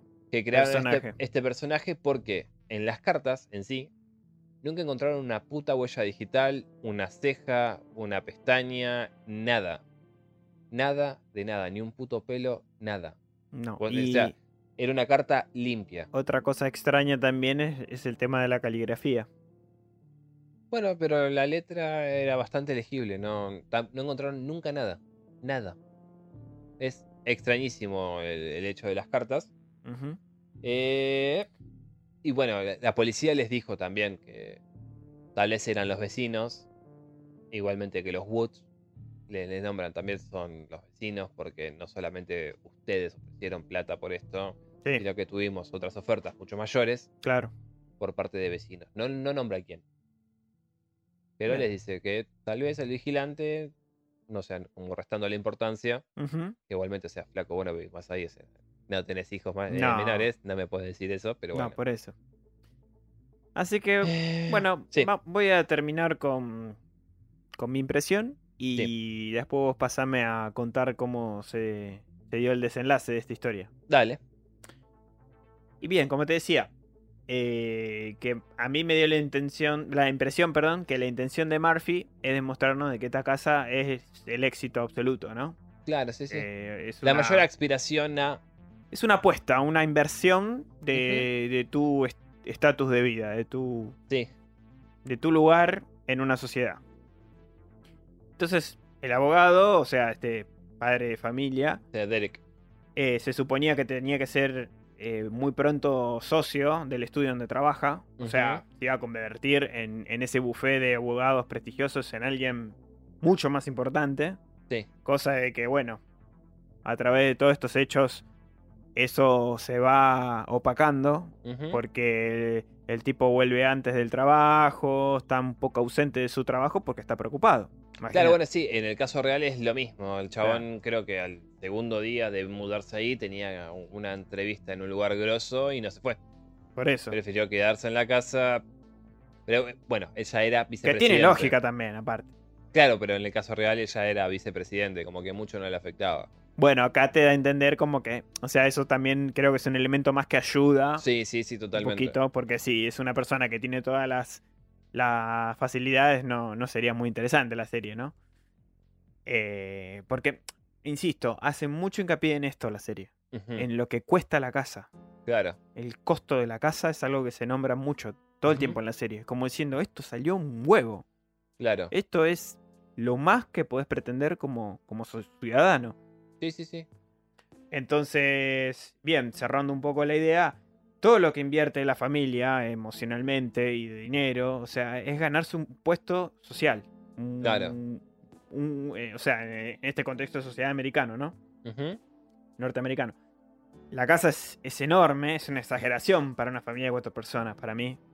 O sea, Seis habitaciones para. y, y- y seis habita- habitaciones gr- grandes dos veces en mi casa. O sea, Sí, sí, sí, sí, bueno. o sea, es una cosa Sí. es enorme la casa. Para No cuatro tan grande personas. como el bazar, pero.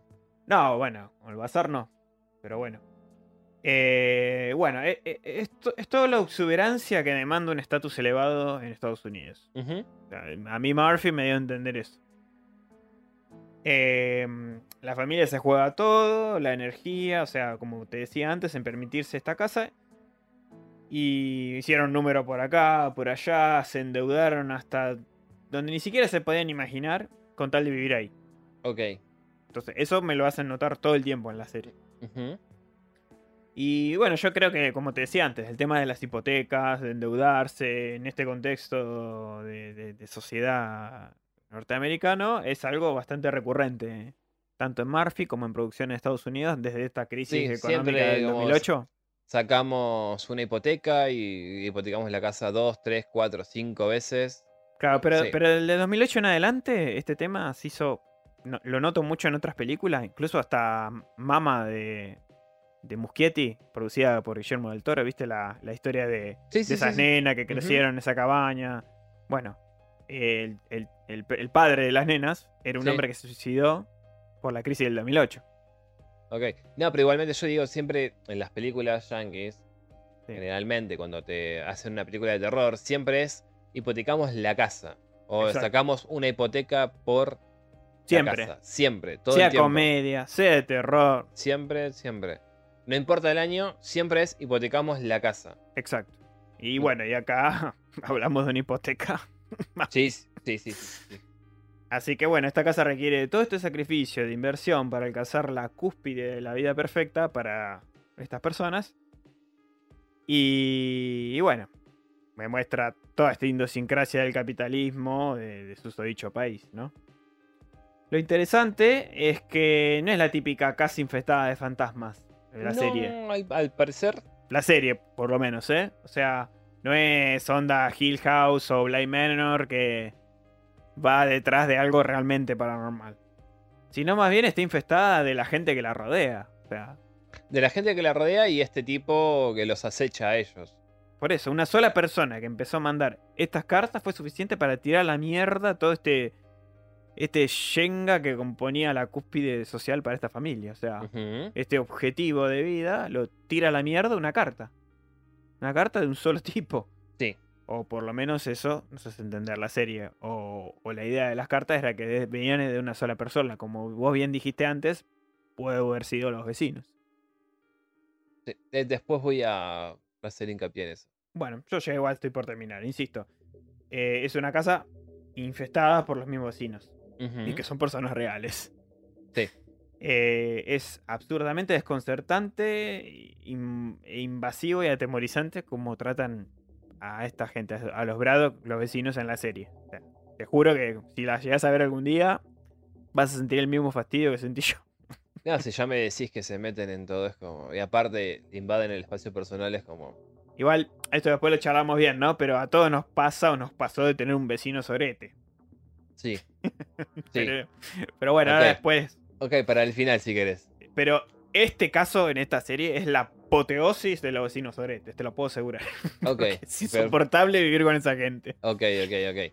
Pero bueno, acá entra en juego preguntarse, ¿no? Si la insistencia de esta familia de irse de la casa. O sea, eh, yo todo el tiempo me decía, ¿no? ¿Por qué no se van? Váyanse. Váyanse, váyanse.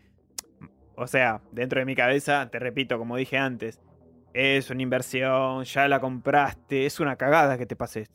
Realmente, ¿no? Totalmente, sí. Pero eh, lo que entendí es que para la familia, para esta gente o para los personajes de la ficción, irse de la casa no era solo perder dinero porque la propiedad cambiaba de valor, obviamente. Para irse más, lo más rápido posible tenían que bajarle de valor Sí. y perder dinero. Todo eso significaba para la familia también perder todo este poder por el cual Ese estatus que habían alcanzado. Exacto. Este- esto, esto que se alcanzó, perderlo. Entonces, la serie me gustó por ese lado, porque te tira un montón de elementos, te tira un montón de misterios, pero la obsesión El, el tema central gira en otro lado. tira en otro lado. Los, los demás elementos acompañan simplemente. Los demás elementos acompañan, pero te, te hace plantear a vos, ¿qué onda? Por eso, por eso te digo. el- Ah. ¿Hasta Eh. dónde llegarías vos para pelear algo que se resolvería con tan solo irte? Claro, porque el, el hecho de que haya alguien acechándolo pasa a segundo plano cuando te, te empezás a preguntar vos si realmente vale la pena seguir viviendo en un lugar que, Que te lleva ahí. que te lleva a eso. a eso. Pues terminás no solamente perdiendo plata, sino salud mental. Por Que en el, por lo menos en el caso real, el chabón eh, Derek termina con depresión y María con una- un grave ataque de, de paranoia terrible. Pobre tipo. Que- que tuvo que estar medicada, inclusive. Y bueno, eh, lo que te decía para terminar, eh, yo creo que Murphy adaptó lo que me estás contando en un concepto más novelístico Sí. con esta serie. Y donde, como bien dijiste, la paranoia y todo lo que es la, con- la conspiración triunfa. Porque Claro. la serie triunfa eso. Bueno, No estás seguro de nada en absoluto todo el tiempo. Nunca estás seguro de nada. nunca, igual tampoco en el caso real estás seguro de nada, porque ya te digo, es algo que no, nunca se resolvió. Después de esa última carta en la que el vigilante les dice que está enojado con ellos porque le sacaron la supuesta eh, influencia que él tenía sobre la casa, esa comunión, esa comunicación que existía, Sí. los Woods, eh, perdón, los Braddock toman acciones legales contra los Woods por no haberles dicho antes de la compra de la casa que ellos habían recibido una carta. Y es bastante legítimo. Sí, no, porque en realidad, a ver, vos viviste 23 años en un lugar, ¿sí? Y que de la noche a la mañana te llegue una carta sin Sí. firmar Y que después es cese. y que vos, como te, te chupa un huevo, la tirás, pues no te interesa, vendiste la casa y a los nuevos vecinos los empiezan a, a acosar. digo, a mí me. Y suena re mal, pero a mí me chuparía un huevo. O sea, como flaco, yo ya te vendí la casa. Sí, no, no es la típica te mudaste y acá mataron a uno a tiros y nunca me dijiste. Pero por eso te digo, o sea, es simplemente una carta que a vos te llega a tu casa, que no sabes si es algún vecino. Viste que supuestamente hay una cláusula que estás obligado en decir si hubo un homicidio, si... En Estados Unidos sí. En Estados Unidos. Si vos preguntas, sí. Se supone igualmente que si vos en Estados Unidos vas a alquilar una casa o, Sí. o- o comprar una casa o un departamento, lo mismo, em, y está muy barata, vos ya sabés que ahí. Exacto, estaba por decir lo mismo. eh, que a, a través del precio también un poco te das la idea, ¿no? De hecho, creo que en México también, pero no es necesario que. Si vos no preguntás, ellos no te lo dicen. Claro. Pero bueno, Te lo digo porque yo escucho un podcast y ahí eh, en uno de esos podcasts, uno de los conductores hablaba de que alquiló una vez una casa, sí. le pareció raro el precio, que eran monedas, Y cuando averiguó, y cuando le dice, ah, sí, pasa que acá encontraron cuerpos de mujeres, o- ok, está bien, me interesa, me quedo con la casa. bien. O sea, no es que él lo hizo regular, sino que como le lo, um, lo favoreció como para hacer investigaciones a ver si captaba alguna psicofonía, todas esas boludeces. Ah, bueno, era, era alguien de ese palo. Claro, sí, sí. Bueno, Volviendo de eso. Le hacen juicio. Sí, toman esa, esa medida. Eh, y después un reportero, porque seis meses después los, los Braddock deciden, bueno, ok, ya que nosotros no vamos a poder vivir acá, porque obviamente no nos cabe la idea de que haya alguien que esté cerca de nuestros hijos, lógico. la ponen en venta, un periodista o reportero eh, se entera de, lo- de las cartas y ¿qué hace? Publica cada una de ellas en el diario. Entonces, Uh, todo posible comprador, después de leer eso, es como que... Se desvanece totalmente. Exacto, como que no. No les interesa, aparte que se vuelve viral. Estamos hablando de año 2014, estaba Facebook, Twitter, estaba Twitter, Instagram, había un montón de plataformas para que esa noticia se volase. divulgue. Sí, sí. Exacto. Eh, bueno, después de un tiempo deciden, ok, ya que tampoco la podemos alquilar ni vender, perdón, no la podemos vender, lo que deciden es, vamos a tirarla abajo y hacemos dos casas en el terreno. No me enteré de eso. No, es un detalle que no te lo cuentan en... Pero eh, sí van a tener injerencia los vecinos acá. Mm, y sí, porque cuando le intentaron tirar abajo debe haber ocurrido un quilombo. Exacto. Entonces ellos dicen, bueno, hacemos dos casas. Total, el terreno nos da para hacer dos casas. Pero, ¿qué pasa? Las casas que ellos planearon, las dos casas, eran un metro más chicas de lo que establecía el, como el convenio que ellos tenían de ahí de- del barrio. Entonces, no pueden. Sin la previa autorización de los vecinos, no pueden hacer dos casas. Entonces, ¿qué hace?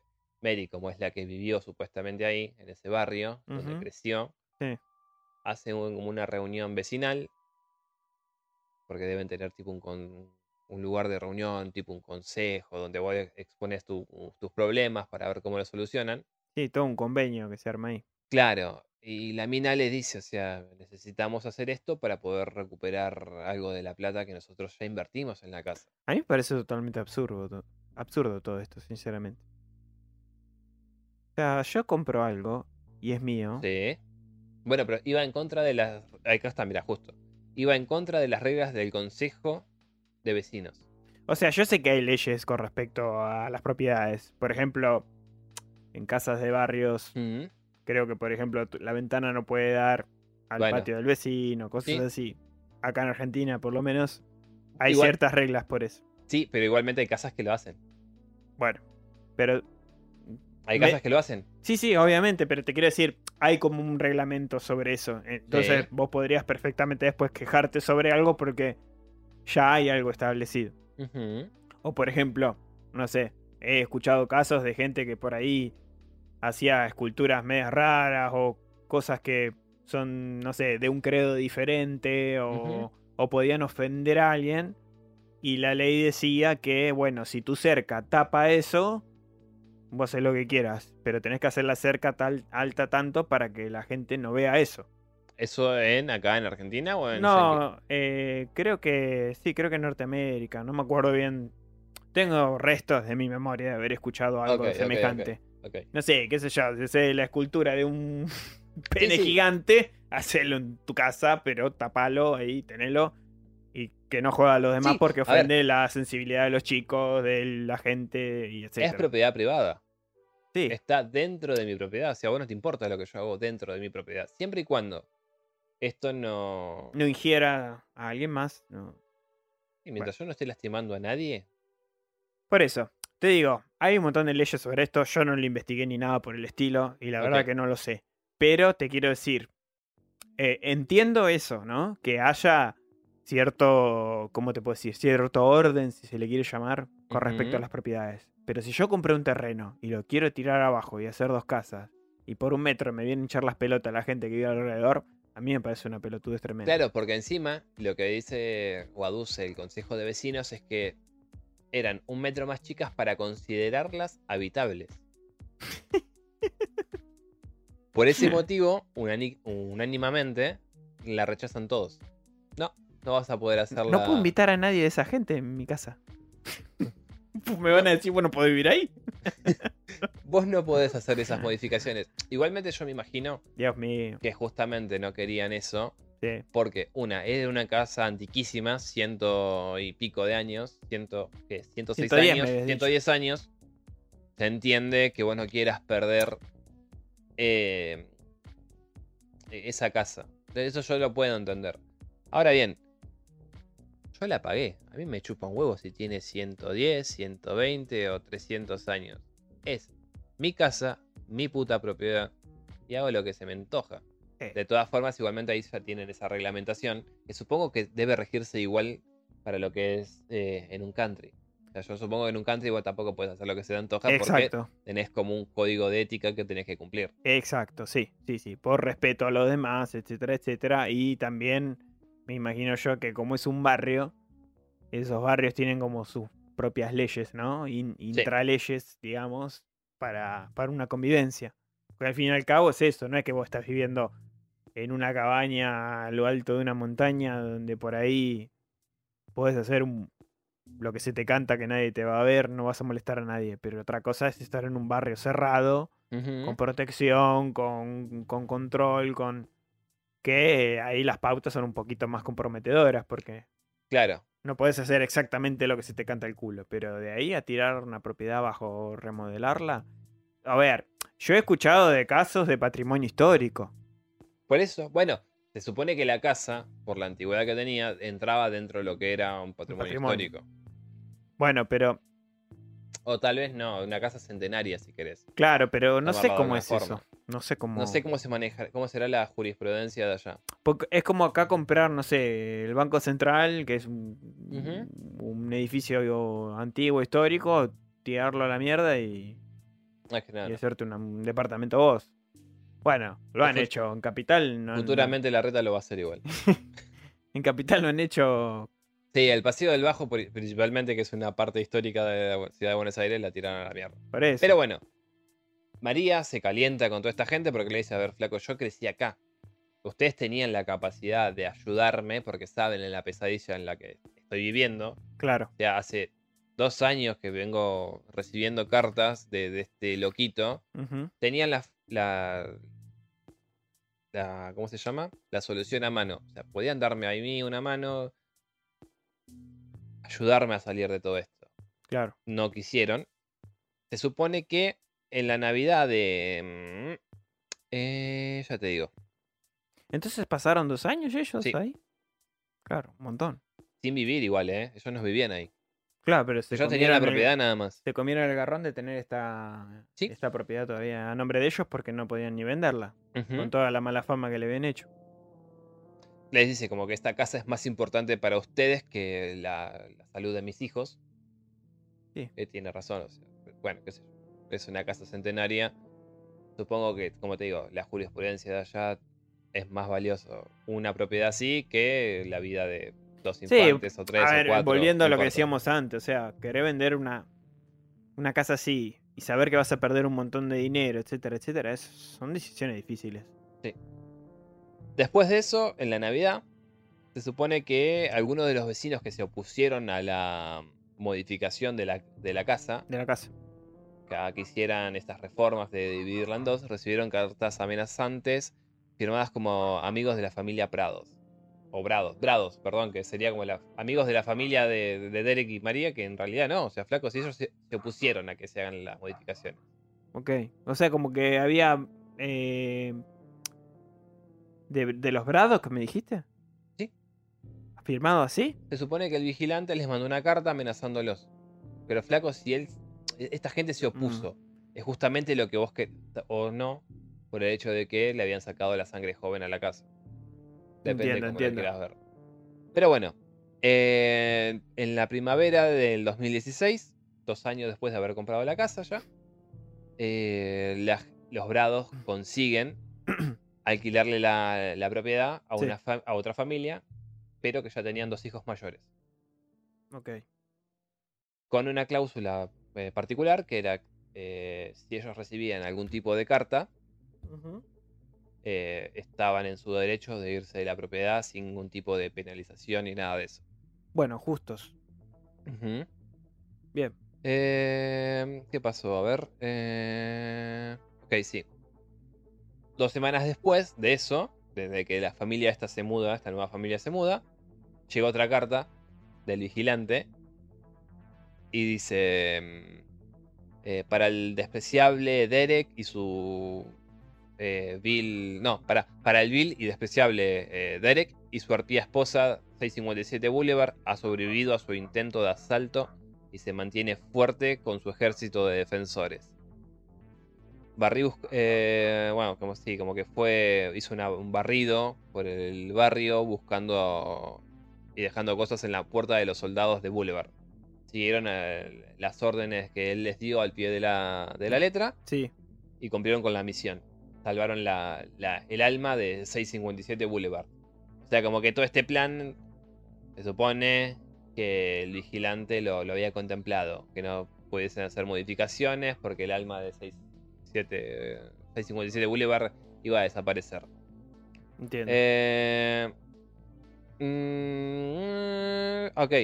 También en esa carta les habla de que eh, tal vez la familia que vivía ahí podría llegar a sufrir algún tipo de accidente, Mm, eh, un incendio, una enfermedad que los iba a ir carcomiendo poco a poco. claro. Los maldijo, básicamente. Claro, básicamente lo- los maldijo. La, la muer- la misteriosa muerte de alguna mascota. Mm, sí. Ahora, eh, mm, Sí, bueno, en la serie, una mascota, de hecho. claro, Pues- sí, bueno, el vigilante les hace saber que los odia a esta nueva familia. Como que no, no, no los quiere en ese lugar. Eh, Ok, sí, bueno, después ya son datos de, de cómo estaban Derek y la mujer antes de, de vender la, la propiedad. Ahora, lo que yo pensaba, y tal vez en... eh, supongo que Murphy lo, lo tomó para hacer la serie. eh, ¿No será que el vigilante fuese este vagabundo, hijo de esta Penny Landford, que fuese el que veía las cosas, le contase a la madre, la madre transmitiera esas cosas a otras personas, Sí. o como comentarios, ¿no? Como vieron a la chiquita de, de tal familia que vive ahí Sí. y que existiera dentro de ese vecindario algún eh, algún tipo obsesionado con María de, de su infancia. No estaría mal como propuesta al misterio. Pero la realidad es que la serie no. No, no, no, te digo como serie, te digo ya nosotros, poner así, tratando de resolverlo Ah, con los datos que tenemos.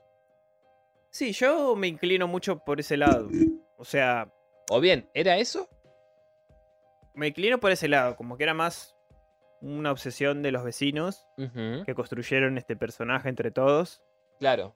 Para mí tiene más sentido eso. Y bueno, me, me tira más sobre todo por el hecho de que la caligrafía, todo, o sea, los datos, como que cada vecino tenía una posición y juntándose entre todos podían... Por eso, por eso, por eso. Y más allá de eso, también el, el vagabundo este que rondaba. Sí. Porque se supone que pasaba por todas las casas. ¿Entendés? O sea, y al conocer el barrio también, hay recovecos que solamente alguien que transitó tantas veces por un lugar es Claro. consciente. ¿Entendés? Sí. Eh, Espacios, eh, ¿cómo es que se dice? pasadizos. Sí, no, no, no, no. Es como un. Ay, no me va a salir igual. No importa. Sí, sí, sí. Ahora, si me acuerdo, lo, lo tiro. Dale. No, eh, sí, sí, me inclino por ese lado yo. Eh, seguramente los vecinos fueron culpables de, de todo este tema. Hay una obsesión detrás de esa propiedad. No sé si es de índole. Porque eran, eran vecinos mayores. O sea, gente grande, como que creció con eso. Sí, sí, sí, sí. Por eso. A ver, es una casa centenaria, por lo menos, ¿sí? Sí. Eso queda claro. Eh, Como que esta casa tiene un significado muy importante para esa comunidad y lo que no logro entender es qué pretende quien vaya a vivir ahí. O sea, o que esté vacía y que la veneren como si fuera, no sé, una estatua. No, para mí, en realidad, tal vez habrá venido más que nada por los vecinos de los extremos, Mm, que eran gente mayor sí, y se iba a llenar de, de chiquitos. sí. El hecho de que no fueran eh, traviesos, e hicieran quilombo y, y rompieran La, casa. las- las casas las casas. aledañas. ¿Entendés? Sí, sí, bueno, pero... Por ese lugar es como me veo más factible, el- tal, vez, tal vez el miedo de, de- de personas así. Sí. Una obsesión, una obsesión estúpida igualmente, porque una vez que todos se murieran... Pero los, hay viejos que son así de hinchapelotas. Sí, sí, es verdad. Vamos a, a ver, hablamos de vecinos de mierda y vecinos que son así, boludo. O sea, Sí. gente mayor que les molesta que un pibito esté saltando eh, en su propio patio o que Sí. esté jugando a la pelota. Bueno, ya, ya terminamos de hablar del, Del vigilante. de- del vigilante, ahora vamos a No, pero un poquito. Pará, Sí. dato de color. Sí, eh, uno de los supuestos sospechosos, sí. ¿sí? Es, era el novio de una chica que vivía en este vecindario, Sí. que jugaba un juego que se llamaba, ¿sabes cómo? ¿Cómo? The Witcher. La mina- Witcher. La mina acusa al novio, porque Justo salía momen- de Witcher 3 en el 2015. puede ser, no sé, la, la mina justo dice que se encontró una vez al novio porque vivía cerca relativamente de esta familia y el chabón se había parado una vez con el coche al frente de la casa de justamente de los Braddock. Sí. Se quedó parado ahí un rato y la mina eh, va y hace la denuncia con la policía diciéndoles que su novio podría llegar a ser el The Witcher, el The The Watcher. Watcher, justamente porque él jugaba un juego que se llamaba The Witcher. El tipo nunca se presentó, o sea, la policía lo citó, pero como no era un sospechoso, Claro. Bueno, y fue la única vez que se lo vio parado en ese lugar en el auto, no tenía motivos para presentarse. acusarlo. Claro, no, no, no. Eh, Tampoco se entiende por qué la novia lo acusa. Bueno, acá creo que Murphy tomó ese dato real Sí. y no lo. No lo. No lo identificó con The Witcher. Ajá. Eh, bueno, a por las dudas que a alguno le moleste, puede llegar a ser un spoiler. Mm, Pero bueno, se recuerdan que mencioné que el chico de las cámaras era jovencito, tenía 20, 21 creo. Sí, Y se vinculó un poco con la chica de 16. sí. Que bueno, si bien es menor de edad, los dos eran muy pibitos. o en realidad yo creo que a los 16 ya es como tienen... Sí, en algunos estados es mayoría de edad, pero Sí. de todas maneras, a ver, tiene, tenía cierta lógica porque por más que tenga... No, 19 tenía. Bueno, listo. 19 tenía el técnico. O sea, eran chicos.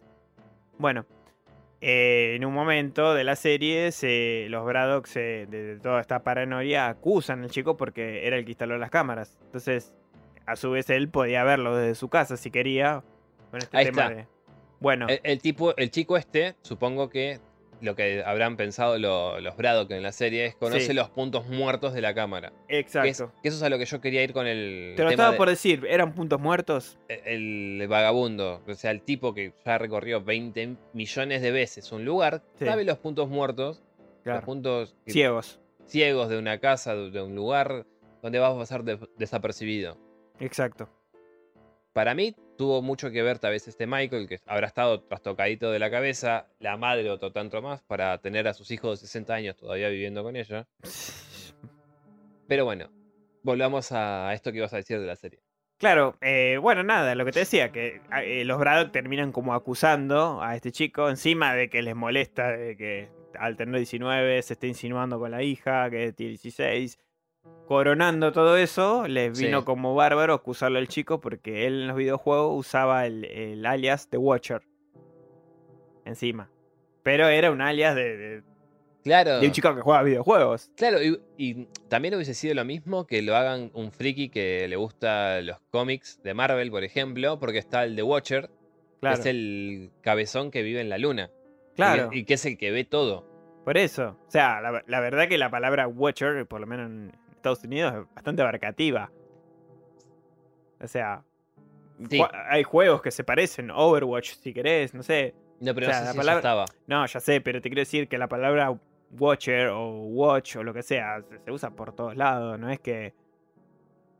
A ver, puede que por una trivialidad vos podés relacionar que el pibe que te puso las cámaras y en los videojuegos se llama The Watcher, te mande cartas, etcétera, etcétera. Sí, sí, pero es la misma lógica que usó la minita esta que acusa al novio porque jugaba al The Witcher. Por eso.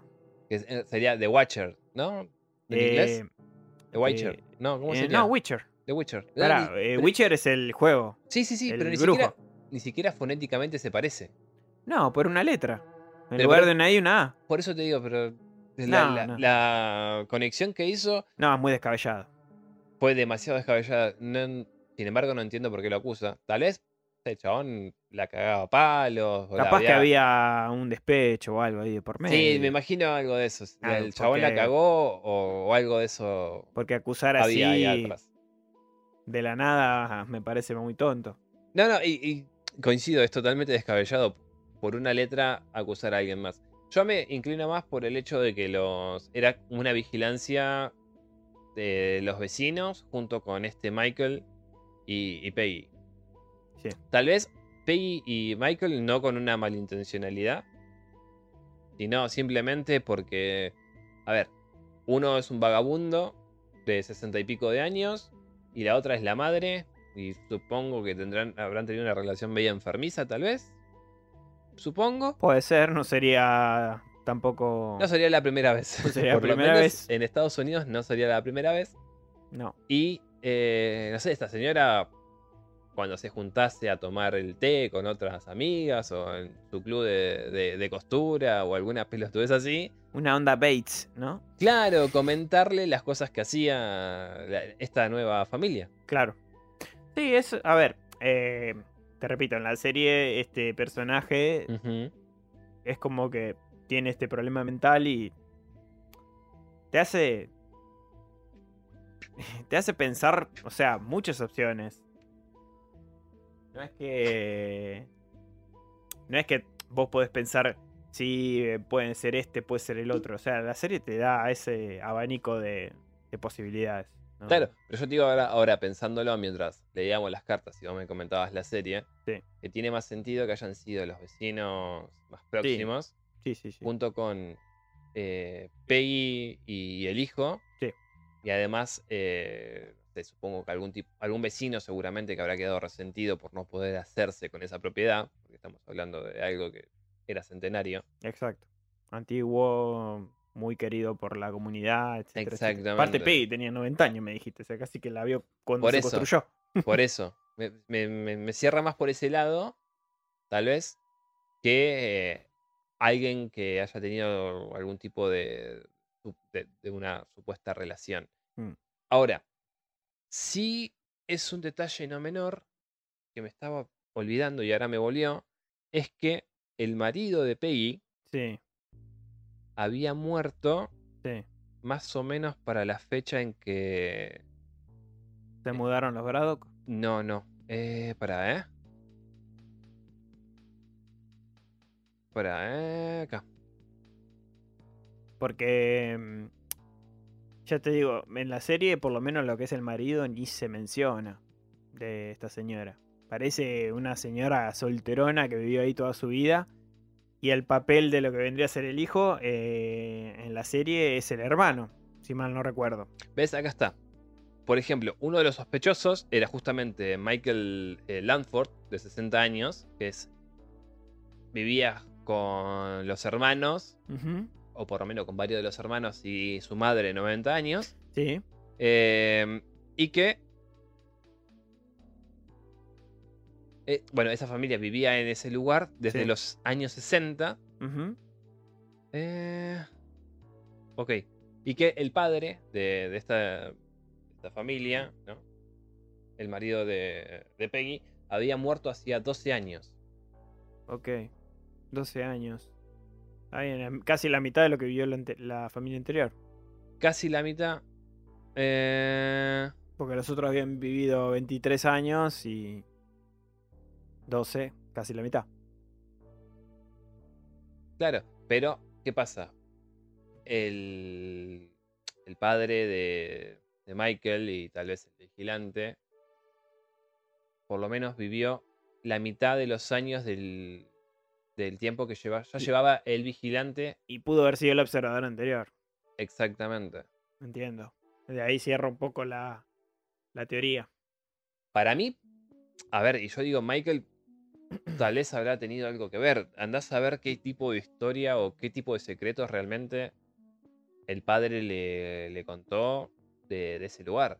Claro. Porque se hace mucho hincapié en eso, de- del secreto que hay tras las paredes de 657 Sí. Boulevard. En la, mm, en la serie también.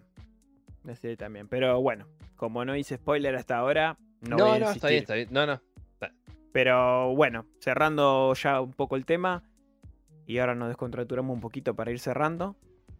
Eh, la serie está muy buena para los amantes del, del misterio. Se las recomiendo.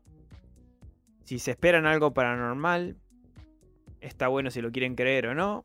Está en ustedes hacerlo. A libre interpretación. Esa libre interpretación. Lo bueno de Murphy es que él presentó un montón de variantes y de conspiraciones. Entonces vos decidís Sí. creer. Sin embargo, yo me quedo con mi teoría de que Michael era el que vigilaba de buena forma la casa. Porque habrá, habrá tenido algún tipo de trastorno. Sí. O quizás después de la muerte del padre se trastornó de esa manera. Andás a ver. Andás No. a ver, no sé, algún tipo de trastorno le habrá quedado. No especifican si de nacimiento era así tampoco. No, pero tampoco especifican por qué el padre y el abuelo vigilaban esa casa. ¿Qué esperaban o qué sabían? Por eso. ¿Entendés? Eso es a lo que yo voy. Y como los Braddock no rompieron las paredes y tampoco buscaron, no podemos saber qué es lo que había. Tal vez había, no sé, algún- habían matado a alguien, el padre o el abuelo o el padre, ¿entendés? Y lo pusieron ahí. Igualmente me explico, no me explico cómo carajos si vivía alguien más en ese momento. No sé. Pero bueno, cerrando. O el padre fue partícipe de la construcción de la casa. De la construcción de El la casa. abuelo, El abuelo, sí. Sí, bueno, en la serie, y ya digo esto porque me hiciste acordar y ya, ya está. Pero un personaje hace la mención, apenas Sí. ellos se mudan, Sí. eh, un personaje que creo que aparece solo una vez, Mm, pero estaba Peggy enfrente y otros de los vecinos, que la casa fue construida por esclavos.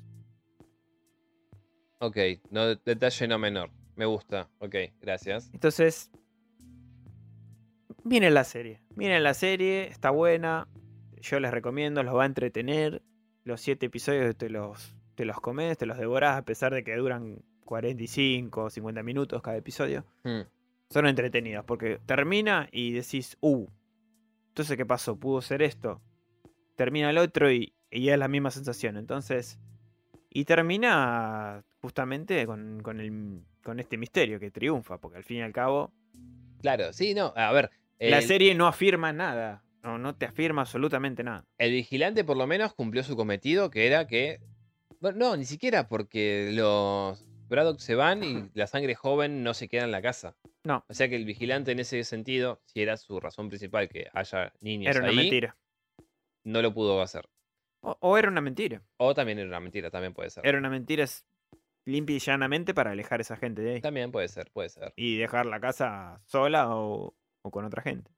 En fin, gente, si ustedes tienen una mejor teoría, por favor pónganla en los comentarios. Sí, los invitamos. No se olviden de seguirnos otra vez, hijos de remil putas. en Twitter, que tenemos Twitter, Sí. el Bazar de los Tormentos. En Instagram, que tenemos Instagram, el Bazar de los Tormentos. Sí. En la puta mierda de Facebook. Bazar el de los Bazar Tormentos. Tormentos, y en la web de El bazar de los tormentos.com.ar. y nuevamente un gran saludo a nuestro belga o nuestra belga. A nuestro colegio. Después de esto no nos, no no nos escucha más. No, Y otra cosa más, un detalle, ¿lo decimos? De lo que se ¿O lo viene. dejamos con la curiosidad? De lo que se viene. Sí, Y, y yo lo dejaría con la curiosidad. ok. Lo dejamos con la curiosidad. Sí. Bueno, gente, Una cosita más, David, antes de cerrar. Y, y también podemos también invitar a los oyentes. dale, Te voy a hacer una pregunta, capaz que demoramos unos 10, 15 minutos más, pero dale. me parece chistoso. ¿Traba lindo, traba feo? Perdón, ¿traba lindo, mujer fea? No, no, no. no. Ah, qué difícil. no, no, no. ¿Tuviste alguna vez un vecino de mierda? Sí, A ver, contanos qué te pasó. María Inés. Todavía me acuerdo. En mi lejano. No voy a decir el barrio. Eh, sí, yo vivía en un sexto piso.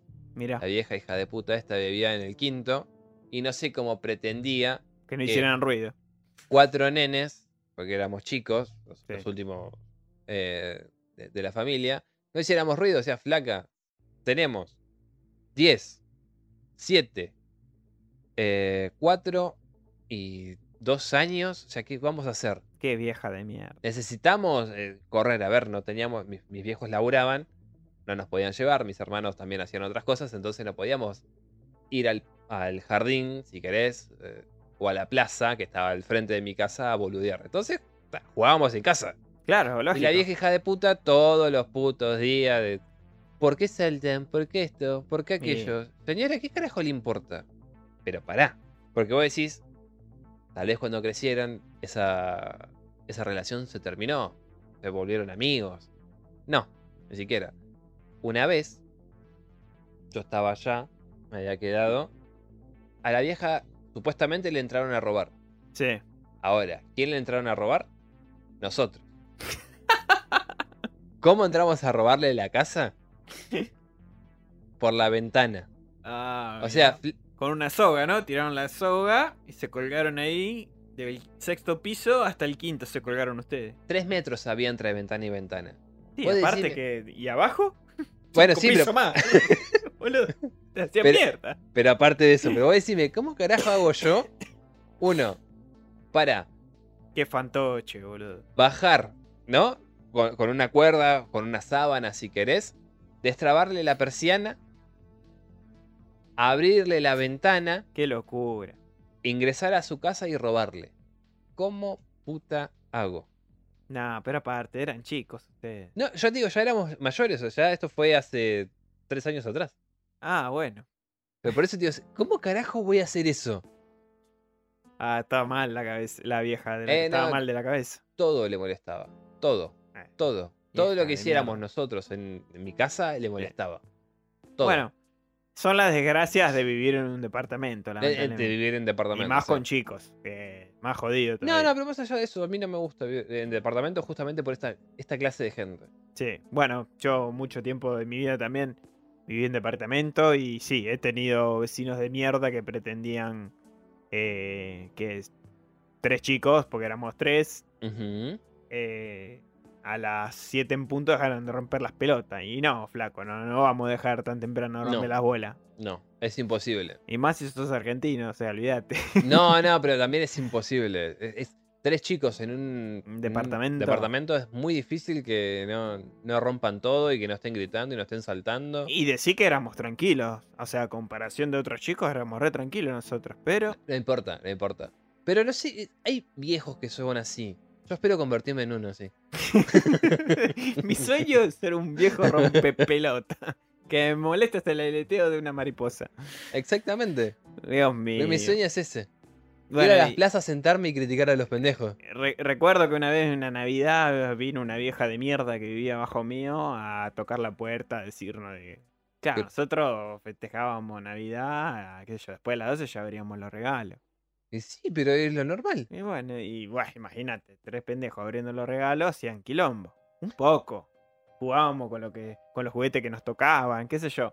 ¿Pero esto era acá o era en.? No, no, no, no, no era en Argentina, Ok. era en otro lado, pero Ok, ok, ok. eh, de todas maneras, a esta vieja de mierda le venía a romper las pelotas y, y nos vino a tocar la puerta diciendo que no, hagamos, que no hagamos quilombo el día de Navidad, vieja. Dale. Pero tirame la goma, vieja puta. y después, bueno, si hablamos de vecinos eh, raros, eh, bueno, Bueno, cuando- el vecino más raro es el que tenemos acá cerca del bazar. sí, bueno, ese, ese vecino eh, heavy ese, ¿eh? Mm. No sé. Si, si el viejo del bazar es raro, e- Este es mucho más. mm, Este, te más- este es mucho más. este más turbina, pero bueno. Eh, no, no, vamos a omitir Sí, la, sí, no, la no- identidad. no nombremos más datos. Pero bueno, cuando vivía en un, en un determinado lugar, un pueblo, un lugar chico, tenía Sí. un vecino que, así recordando, ¿no? Un vecino bastante raro. ¿Toquetón? eh, gran- Por suerte no me pasó nunca nada parecido. Nunca te di una bicicleta. Eh, no, no, no, nunca me la prometieron la bici. Eh, no, era un viejo ya grande, grande, me acuerdo, 80 y algo ya. Vos sabés que la gente que te conozca y más de ese lugar se va a dar cuenta que me contaste esa anécdota, ¿no? No, no, no, era un viejo muy grande ya cuando yo lo conocí, cuando Sí. viví en ese periodo. O sea que no pudiste ofrecerle nada para que te dé la bicicleta, vos. Eh, No, no, no, yo no. No, no. Estaba fuera de, de- de su rango.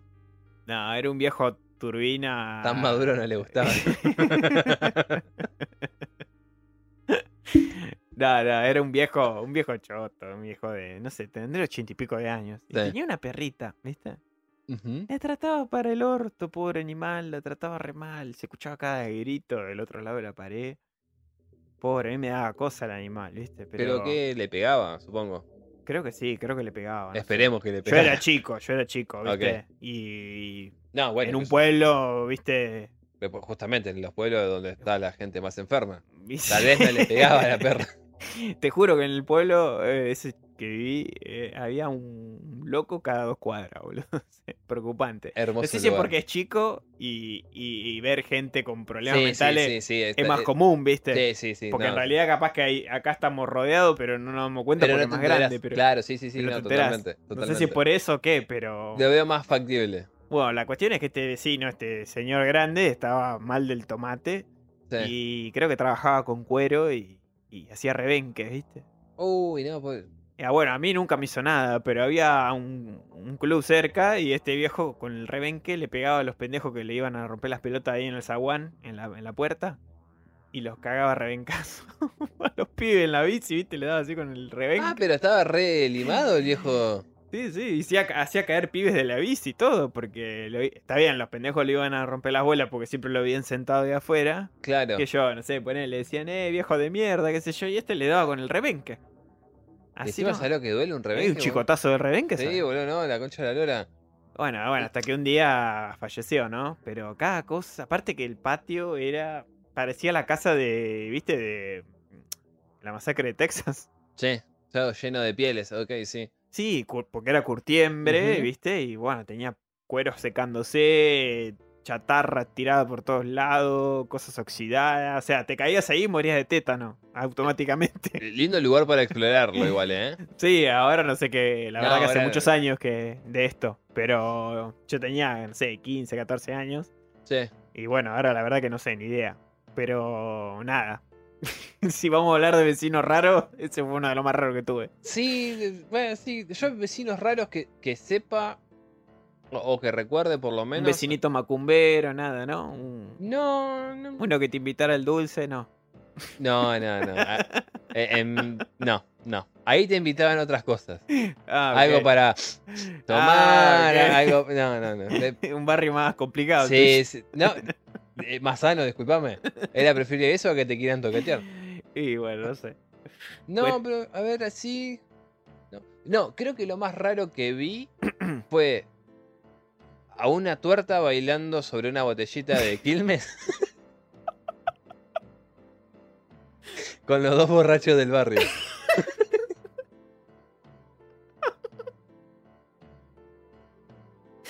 Ah, pero tu barrio es Tengo, tengo, el, peculiar, ¿eh? eh, tengo el detalle patente. ¿No de- vivías acá cerca del bazar vos? Por las cosas raras que pasan, digo. No, no, no sé, no sé. Pero sí tengo ese detalle de El haber bazar es pasado. atemporal. Por eso. Es, es El raro, bas- es un el lugar raro. El bazar es. Bueno, raro. Eso ya sobrepasa lo raro.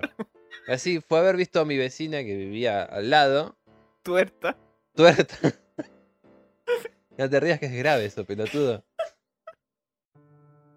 Bailando, haciendo el- un baile erótico. ¿Pero le, le apuntaba bien a la botella haciendo tuerta? ¿O Yo creo que sí. Sí, sí, sí, sí, sí, iba bastante bien. encima lo miraste, hijo de puta? Bueno, boludo, 6, 7 años, te, te sorprende ver a una tuerta bailando sobre una quilme de litro. Y entra dos tipos, ¡eh! ¡eh! ¡eh! ¡eh! Con razón naciste dañado vos. Yo no nací dañado, boludo. Ese Yo- fue el episodio que te dañó de chiquito. Te gustan los asesinos, todo. De ahí Eh, viene. No, no, no, no. Una cosa no tiene nada que ver con. Yo Nah, nah. simplemente fui testigo de, eh, Esta desgracia. de un acto de amor.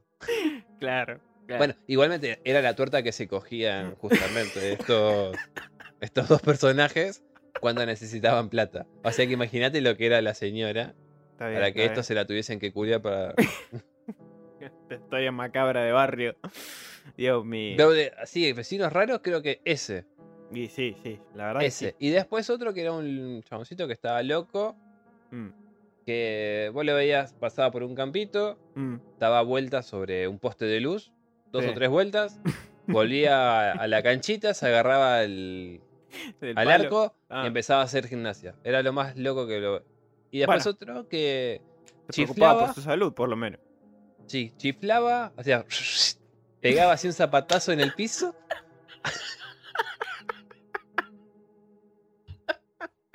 Qué pelotudo, es así. Hacía ese movimiento. Chiflaba, hacía. Pegaba así en el piso y mientras andaba en bicicleta. Ok. O sea, vos imaginate un tipo que va en bicicleta andando, chifla, pega en el piso que hace ruido, ¿viste? Cuando El chicotazo ahí. el chicotazo y sigue. Así cada dos metros, ponele. Pero ese sí era agresivo. Ese era agresivo. Qué maravilla. No le podías decir nada, pues ese sí. La verdad que el- el- el- tu, tu, zo- tu barrio era un zoológico, Dave, ¿eh? Y eso que yo no salía mucho, ¿eh? No, vi- Y eso que yo no salía mucho. no vivías en un domo experimental o algo de eso. No, ¿sabes? Dudo, todavía lo dudo. mirá. Todavía lo dudas, ¿no? Dudo, dudo que no haya vivido en un lugar así. Dios mío, qué turbio. Hay algún tipo de purgatorio, porque con las cosas que veías en ese lugar es como. No, no, bueno. La verdad que saliste sano dentro de todo. Ponele, ponele. Bueno, Dios ¿Quién mío. está sano? No, Nadie. nadie, no se salva a nadie. Bueno, queridos oyentes, los invitamos, ya que estamos hablando de vecinos turbios y escuchan este podcast, no importa cuando lo escuchen, si tienen una anécdota después, Sí, esto es totalmente atemporal. Larguen sus anécdotas. nos vamos a divertir un montón leyendo sobre eso. Es más, capaz que si en esta semana que se estrena el, el, el episodio, eh, leemos o llegamos a leer para este programa, para el próximo o para el siguiente, su- sus anécdotas, las podemos leer al comienzo del programa o al final del programa. No, no, yo sabes qué. Pará, si, es- si llega a caer alguna anécdota, Sí, la leemos al final del próximo. al final, ahí está. Ahí está. ¿Dale? Dale. Si, si mandan. Ustedes deciden si quieren que los nombremos, si sea anónimo o no, ustedes como está. quieran. No hay Ahí problema. Por lo menos con el tema de vecinos de mierda. Claro, vecinos de mierda, vecinos raros, vecinos, Vecinos raros. o vecinos intrometidos también, También. que cabe dentro del tema, Sí, sí. ¿eh? se podría decir, ¿no? sí. O si tenés algún vecino que era raro, metido. ¿Y qué dijimos? Eh, raro, entrometido y bueno, y de mierda. O Y de mierda, o que- sea, sea, Tenés un solo leche. vecino que englobe en esas tres. Perfecto. mejor todavía. va a ser la mejor anécdota. Te la, te la vamos a leer y vamos a opinar a ver si. Sí, sí, sí, bueno, eh, difícil, va a ser difícil superar al barrio de Dave, ¿eh? No, no, no, no. Chicos. No, cualquiera lo supera. Cualquiera lo supera. Cualquiera lo supera. O a mi vecino turbio ahí, el, el de los cueros también. Yo me, me esperaba un poquito más de jugo y no sé, como que hubiera un viejo toquetón, algo así. No, bueno, vos, sos- vos ya te va para otro lado, pero no, no. Bueno, bueno, ay, perdón. Cierto que en los pueblos no se tocan a los nenes, dale. No, no, no. No, no, no sé. Cuando yo viví, ya este viejo estaba hecho mierda y lo Claro. único que hacía era cagar a rebencazo a los pendejos. Después- Igual que hijo de puta. No, re Hijo maldito, puta, boludo. Hijo de puta. Maldito. Pero bueno. Viejo mala leche. Cascarrabia, ¿viste? Ya, sí, bueno. Igual los pendejos se lo merecían. A mí me Eh. daba pena el perrito, la verdad. Sinceramente me da pena la perrita. Pero vos pensabas que al perro le pegaba. Para mí que al perro le hacía otra cosa. No, boludo. Qué hijo de puta. Yo no dije nada, te lo imaginaste vos. Nada más. Ah, por favor, qué horror. Bueno. Bueno, terminando este- con esta asquerosidad, por favor. Sácame de acá. bueno, queridos oyentes, les agradecemos de nuevo. eh, Otra nueva escucha. Otra nueva escucha. Ah, eh, ya cerramos con esto. Probablemente vamos a empezar a estrenar eh, los programas los miércoles. ¿O no, Dave? Lo debatimos sí. hoy, eso. Yo creo que sí, va a ser mejor los miércoles. Quizás este mismo programa ya va a ser el miércoles, seguramente. Eh, estamos preparando muchas cosas. Así que, y ya para cuando escuchen este, van a estar disfrutando de un especial. De... This is Halloween. This is. Halloween. Halloween. Halloween. Halloween. Bien dijo Dave. Un especialito de Halloween para. de Yapa para ustedes. Improvisadísimo porque la verdad que como dos pelotudos nos olvidamos justamente. No, bueno, además nuestra vida demanda tiempo, pero para otras Nah, sí, cosas. Pero no, igual va a estar bien igual. Va a estar bueno igual porque se armó muy armoniosamente. Sí, como si supiésemos. Como si supiésemos. Coincidieron bastante la- los horarios. No, nos vamos a esmerar en narrarlo, en narrarlo de la mejor forma para, para la ocasión, ¿no? Que es Halloween justamente. Ya siempre son tenebrosos nuestros relatos, pero en esta ocasión vamos a tratar de darle una buena ambientación. Sí. Así que bueno, los vamos a esperar para el programa del podcast los miércoles y vamos a continuar con las narraciones los viernes. Excepto la de Halloween, que va a ser lunes 31, así que... Va a ser Así- solo esta ocasión en particular, por el momento. Por el momento. Bueno, nada más. No, nada más, te toca a vos despedirnos. Bueno, un abrazo gente, enorme y tormentado. les mandamos un atormentado abrazo Exacto. y un beso donde ustedes quieran.